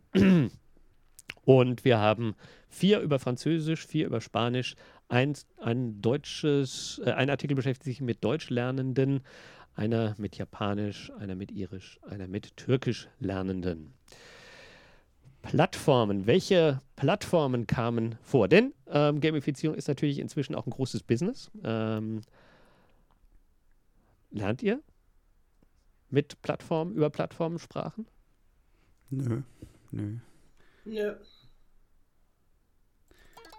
Ja, aber genau. ah. Ah. ja, äh, das ist natürlich sehr bedauerlich. Ähm, äh, dann brauche ich euch auch nicht zu fragen. Äh, Duolingo äh, ist die häufig, am häufigsten untersuchte Plattform, gefolgt von Kahoot. Ja? Ähm, diese erfreut sich tatsächlich einer größeren Beliebtheit, äh, aber insgesamt nur fünf Artikel zu Duolingo, drei zu Kahoot, zwei zu Conjugation Nation und zwei zu Wordbreaks ebenfalls. Welche ähm, Sprachdimensionen äh, oder welche Aspekte von, von Sprachenlernen wurden denn ähm, eurer Meinung nach am häufigsten äh, untersucht? Vokabeln, Grammatik, freies Sprechen, Schreiben, Lesen, Hören oder Aussprache? Am, äh, Noah, fang du mal an. Vokabeln, würde ich sagen. Sandra? Habe jetzt die Grafik nicht vor mir. bitte, Sandra, nochmal bitte. Also ich würde sagen Vokabeln, aber dann kurz danach Grammatik. Da kriegt äh, natürlich äh, äh, Sandra den äh, einen Fairy Sparkle, weil sie die bessere Antwort gegeben hat und kriegt sie auch den Punkt. Oh, weil vier, vier. Vokabel gefolgt von Grammatik ist nämlich genau richtig. Ähm, und ähm, ja, was glaubt ihr? äh, es gibt ja eine ganze Reihe eben, wie gesagt, von, von solchen äh, Elementen, die gamifizieren. Ähm, und äh, welche von denen, die ich jetzt euch jetzt gleich nenne, werden denn wohl am häufigsten ähm, gebraucht worden sein? Also wir haben Story, wir haben Soundeffekte, wir haben Zeitdruck, wir haben äh, Wettbewerb, wir haben Challenge, wir haben Badge und wir haben Feedback. Oh je. Ja. Es waren jetzt auch viele, ne? Noah. Ähm, Zeitdruck und äh, Challenge. Mhm. Und Sandra? Ich würde auf jeden Fall sagen Story. Mm, wenn ich mich für ein zweites entscheide, was danach kommt, dann Wettbewerb. Dankeschön. Damit hat ähm, Noah den Punkt geholt und setzt sich langsam ab. Sechs Punkte zu vier Punkten. Nein, Ähm, ich habe doch zwischendrin einen bekommen. Ja, das war der vierte, glaube ich. Ja. so. Äh, und Story ist nämlich tatsächlich äh, äh, eine der seltensten, ähm, ist tatsächlich nur in drei äh, Fällen tatsächlich ähm, Gegenstand von Forschung und Untersuchung gewesen. Ähm, woran könnte das liegen? Habt ihr dazu irgendeine Idee? Kein Punkt, es gibt keinen Punkt dafür. Es ist komplizierter Schwierig. zu erforschen. Ja, Ja. natürlich. Ja. Quantitative Studien, was erwarten Ja. wir da? Ja. Ähm, ähm, ja, also am häufigsten war einfach Feedback und dann kommen Belohnungssysteme. Also seien es eben, eben ja, irgendwelche äh, ja, Objekte, irgendwelche, die man sammeln kann, beispielsweise Punkte und so weiter. Der Ähm, Progress Bar. Oh, ja, natürlich, ja, genau, Das so der Fortschrittsbalken. Ähm, ja, genau. Also, wobei der Fortschrittsbalken zählt nicht zu den Belohnungen, aber ist auch egal. Letztlich egal. Ähm, ja, was waren die Vorteile, äh, die gemessen wurden, die also als positive Ergebnisse rausgekommen sind? Ähm, tatsächlich Enhancing Motivation of Learners. Also, es wurden am häufigsten Verbesserungen der Motivation bei Lernenden festgestellt und ähm, ja, die, das, was man so, äh, ja, die, die Auseinandersetzung der Lernenden mit dem Stoff ist auch äh, gestiegen. Ja, das sind die Wurde das, immer, wurde das eine Frage, eine Frage. Also wurde das immer mit Vergleichsgruppen gemacht? Ja, also das ist halt Also das Problem den- bei der Metastudie. Ne? Das äh, kann ich dir nicht sagen, weil äh, das steht einfach nicht, in, nicht in, diesem, in dieser Metastudie drin. Ja, wir müssen natürlich vertrauen, dass ihre Inhaltsanalyse äh, das berücksichtigt hat und die nur valide Ergebnisse hat einfließen lassen hier in die, in die Zusammenstellung. Ja, also über Einzelstudien kann ich gar nichts sagen. Aber ich gehe mal davon aus, dass, äh, ähm, ob das jetzt ein Within-Subject-Design war oder wie auch immer, also das heißt, dass man die gleiche Person äh, die ähnliche Aufgaben gegeben hat und verglichen hat, äh, das kann ich nicht sagen. Ne? Davon, darüber steht auch nichts in den Papern. Ähm, ja, also diese beiden Punkte konnte man tatsächlich messen, also ähm, gesteigerte Motivation. Es gibt auch noch, ähm, also Engagement gesteigert. Ähm, und insgesamt äh, ähm, sozusagen die, den Lernprozess effizienter gemacht. Auch das äh, zählt dazu. Ähm, das Einzige, was man ja äh, an tatsächlich sprachlicher Verbesserung finden konnte, war interessanterweise, ähm, dass sich die Grammatik dass sich das Grammatikwissen verbessert hat. Ähm, das hat man immerhin in vier Studien Also gefunden. Ja, also doch. genau. Also doch Ähm, Gamifizierung in den Grammatikunterricht. Ja, ist interessant, in der Tat. Ähm, während die anderen Dinge sind eben eher tatsächlich auf die Motivation äh, und das Engagement ähm, fokussiert. Ja, also es, äh, die Motivation ist gestiegen, das Engagement ist gestiegen, ähm, äh, sozusagen das, das Lernen ist effizienter geworden. Die, äh, auch, es gibt auch äh, stärkere äh, positive Einstellungen äh, zum äh, Fremdsprachenlernen selbst, ja. Also diese positiven Effekte gibt es, aber die schlagen sich zunächst mal nicht auf äh, eben die tatsächliche Sprachkompetenz nieder. Ja, das ist vielleicht dann eher ein indirekter Effekt. Negative. äh, Aber es, ja. äh, ich habe dazu eine Frage, weil ich, äh, weil ich diese Begriffe, äh, weil ich gerade nicht ganz verstehe, worauf sich das bezieht. Also Motivation. Die Motivation, das Spiel weiterzumachen oder die Motivation, die Sprache zu lernen? Und ähm, ist Motivation nicht eine Voraussetzung, um äh, was zu lernen und äh, um auch besser zu werden? Ja, also Motivation ist natürlich, wie gesagt, äh, ganz wichtig, aber Motivation ist ja nicht 0-1, sondern Motivation hat ja äh, relativ viele Dimensionen einerseits. Ich kann ja nicht sagen, ob die natürlich irgendwie gemessen wurden und wie differenziert äh, die gemessen wurden. Ne? Also es gibt beispielsweise eben Initiierung, Richtung, Intensität, äh, Qualität, Persistenz von Motivation. Ne? Das sind alles Dimensionen von Motivation.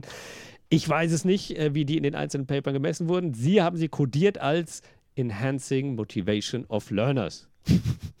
ja, also ähm, das wurde eben festgestellt in elf Fällen. Ähm, aber ich glaube, das bezieht sich eben insgesamt auf das Fremdsprachenlernen. Also ich glaube, so würde ich es verstehen, nicht das Spiel weiterzuspielen. Das kann ich mir schlecht vorstellen, ehrlich gesagt, ja.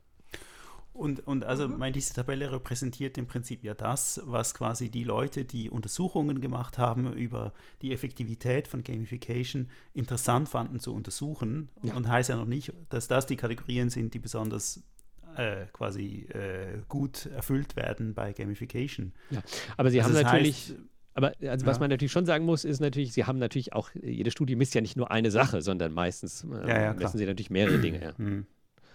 Ja. Mhm. Aber natürlich, du hast recht, es Genau. reflektiert vor allem natürlich Forschungsfragen und äh, wie die Mhm. aber auch natürlich, wie die sich eben zeigen, weil es zeigt sich dann ja auch, wo es negative Effekte gab, ja, Mhm. äh, welche Probleme es gab und das meiste waren eben technische Probleme, die es gab.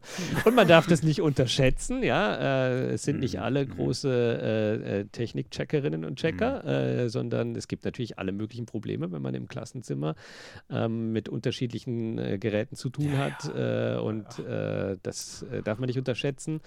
Ähm, das waren die Hauptprobleme, aber es gab auch ein paar pädagogische äh, äh, Kritiken, nämlich Zeitverschwendung. Also es kostet eben doch viel Zeit. Ähm, es hat, äh, es kostet vor allem Zeit, die man sonst verwenden könnte für andere Übungen, leichte, leichte Musterübungen beispielsweise. Ähm, äh, es gibt eine st- stärkere Dekontextualisierung ja, äh, von ähm, Übungen und ähm, ja, ähm, es äh, schlägt sich sozusagen negativ auf die kommunikative oder auf die, auf die Möglichkeit zu, äh, äh, nieder, äh, auch kommunikative Aufgaben zu geben, ja, die Gamifizierung. Das sind die Mhm. negativen Effekte, die in den Papern benannt wurden. Und wahrscheinlich ist es so, dass die meisten äh, Gamification-Aufgaben eben auch ähm, individuelle Settings sind, die man einfach alleine spielt. Das heißt, irgendwie kollaborativ oder so wäre ja technisch möglich, aber ist natürlich viel äh, komplexer dann. Ja, das kann man, glaube ich, nicht so sagen. Also, das, äh, wenn ich da sehe, Kahoot und sowas, das sind natürlich genau Sachen, die Mhm. darauf angelegt sind, dass man mit anderen in einen Wettbewerb beispielsweise treten kann, dass man Gruppen Ja, bilden so kann genau. und sowas. Ne? Ja, ja. Also, ich glaube, das kann man jetzt so nicht, nicht sagen, aber ich gebe dir völlig recht. Ne? Also, es ist viel einfacher, ein Singleplayer-Game zu entwickeln, als ein Multiplayer-Game äh, technisch umzusetzen und sowas. Absolut. Ja. Ja. Ja, aber 12 von 13 Studien ähm, haben herausgefunden, dass Gamification-Based Learning, also ne, Lernen mit gamifizierten Methoden, äh, effektiver ist als traditionelle Lehrmethoden. Hm.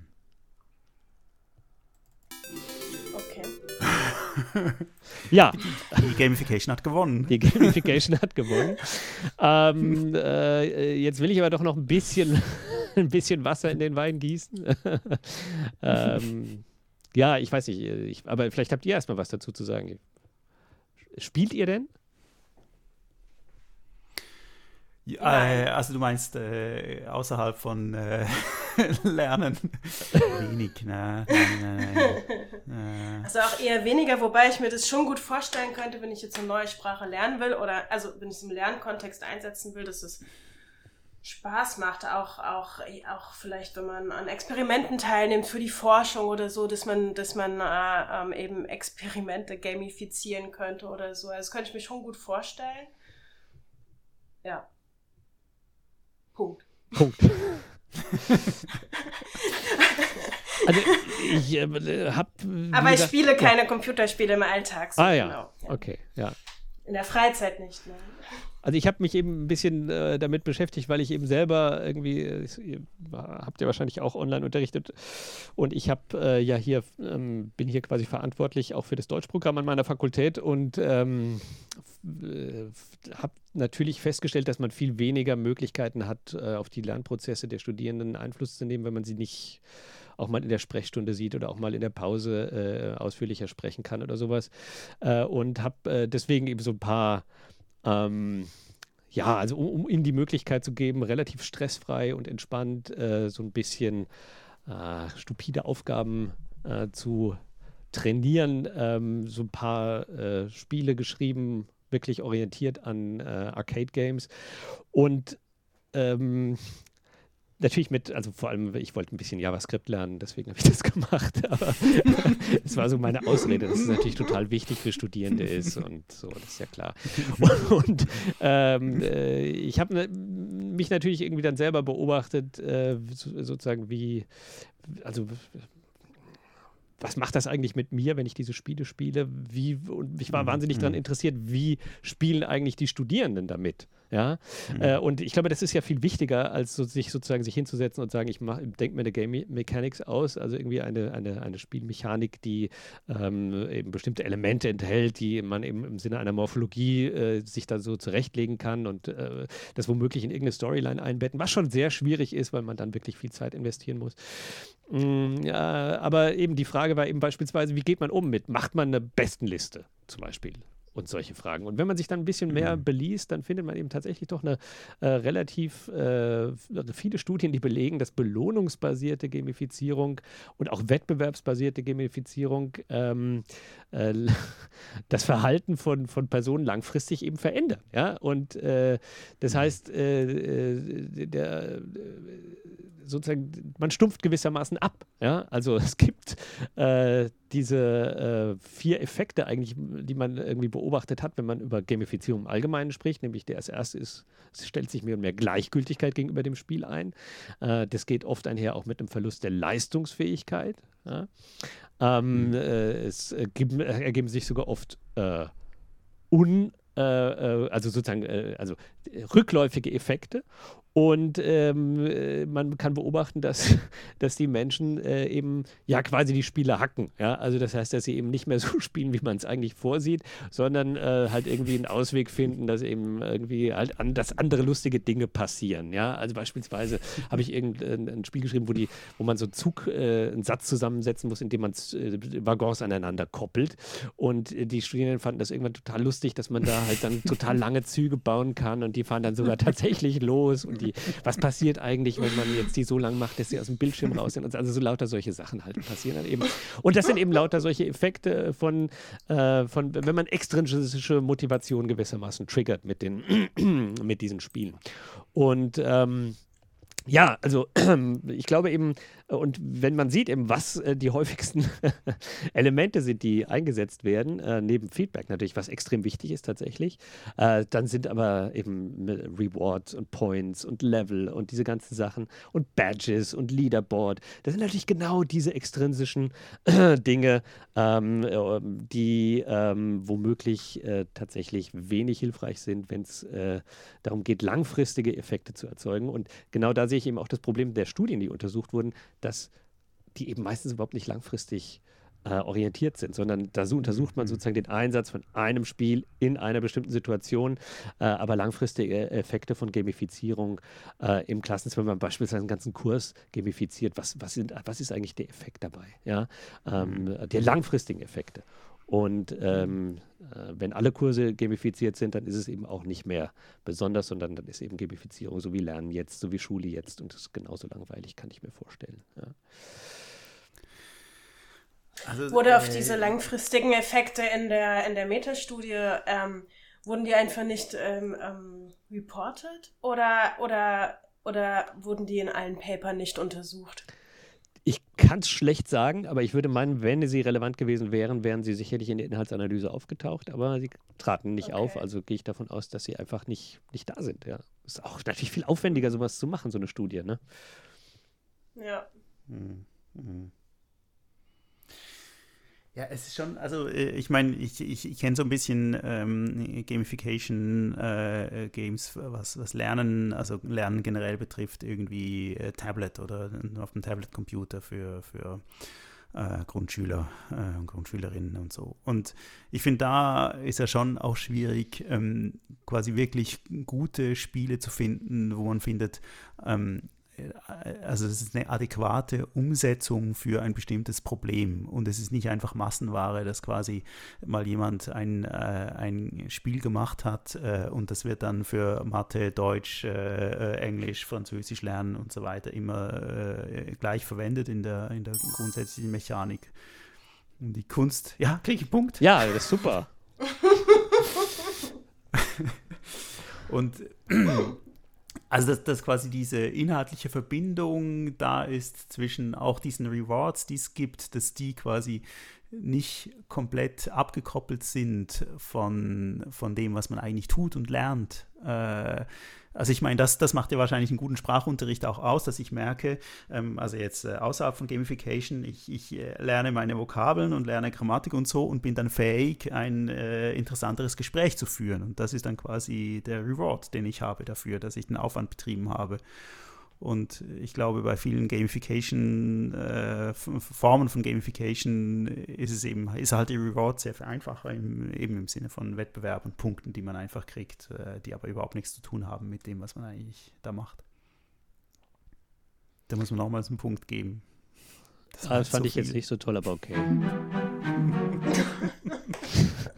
nein, äh, ich, äh, nein, fand ich natürlich auch äh, sehr schlau. Also ich finde eben vielen Leuten, also vielen Spieleentwicklern, glaube ich, fehlt Domänenwissen, ne, um das wirklich dann gut zu mhm. machen. Ähm, beziehungsweise sind die, werden die Spiele natürlich, weil sie dann doch in der Entwicklung oft teuer sind, so generisch gemacht, dass sie eben dann auf möglichst viele Situationen passen sollen äh, und dann ja. eben nicht die Passgenauigkeit haben für eine bestimmte Situation. Ähm, eingesetzt zu werden. Ja. Könnte ich mir zumindest vorstellen. Ja. ja. ja. Kriegst einen Punkt. Ja, ich. Ja, okay. Danke, Noah. Bitte. ja, ähm, dann kommen wir jetzt mal äh, zur, zur, zur Auswertung, oder? Oh, so, ja. ähm, gewonnen hat Noah mit sieben Punkten. Und oh. Sandra ist auf einem sehr guten zweiten Platz mit vier Punkten.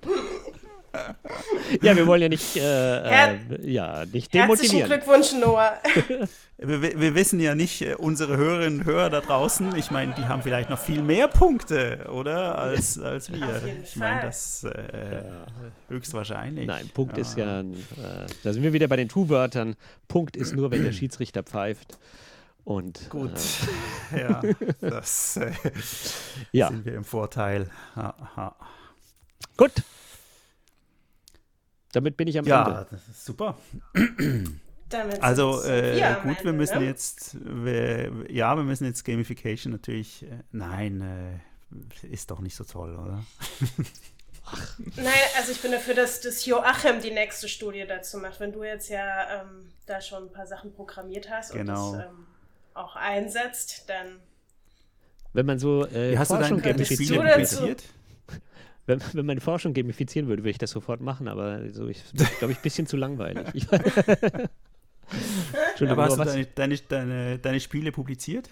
Kann man die Ja, nee, ja, nee. Äh, Ich meine, das eine ist ja auf der Webseite, das habe ich so äh, re refunktionalisiert äh, auf der Ja, Webseite genau. hässlichewörter.de. Das, äh, ja, ja, genau. Die hässlichen Wörter abschießen. Das, äh, äh, Nicht abschießen. Genau. Sowas würde ich nie Ja. machen. Einfangen. Ja. Nein, nein, einfangen. Ja, Einfangen, genau. ja, genau. Ja, das Wording ist wichtig. So, schön war's mit euch. Ja, wunderbar. Toll. Wir hören uns Das, in einem äh, Monat wieder, denke ich, oder? Genau, Auf in einem Monat gibt es äh, die nächste Ausgabe der Tu-Wörter mit neuen äh, Zeitungsartikeln und äh, wissenschaftlichen Papern. Wunderbar, Zu dann super spannenden Themen natürlich. Das schneide ich alles raus. Immer, also, immer. gut. Tschüss. Tut's gut. Ciao.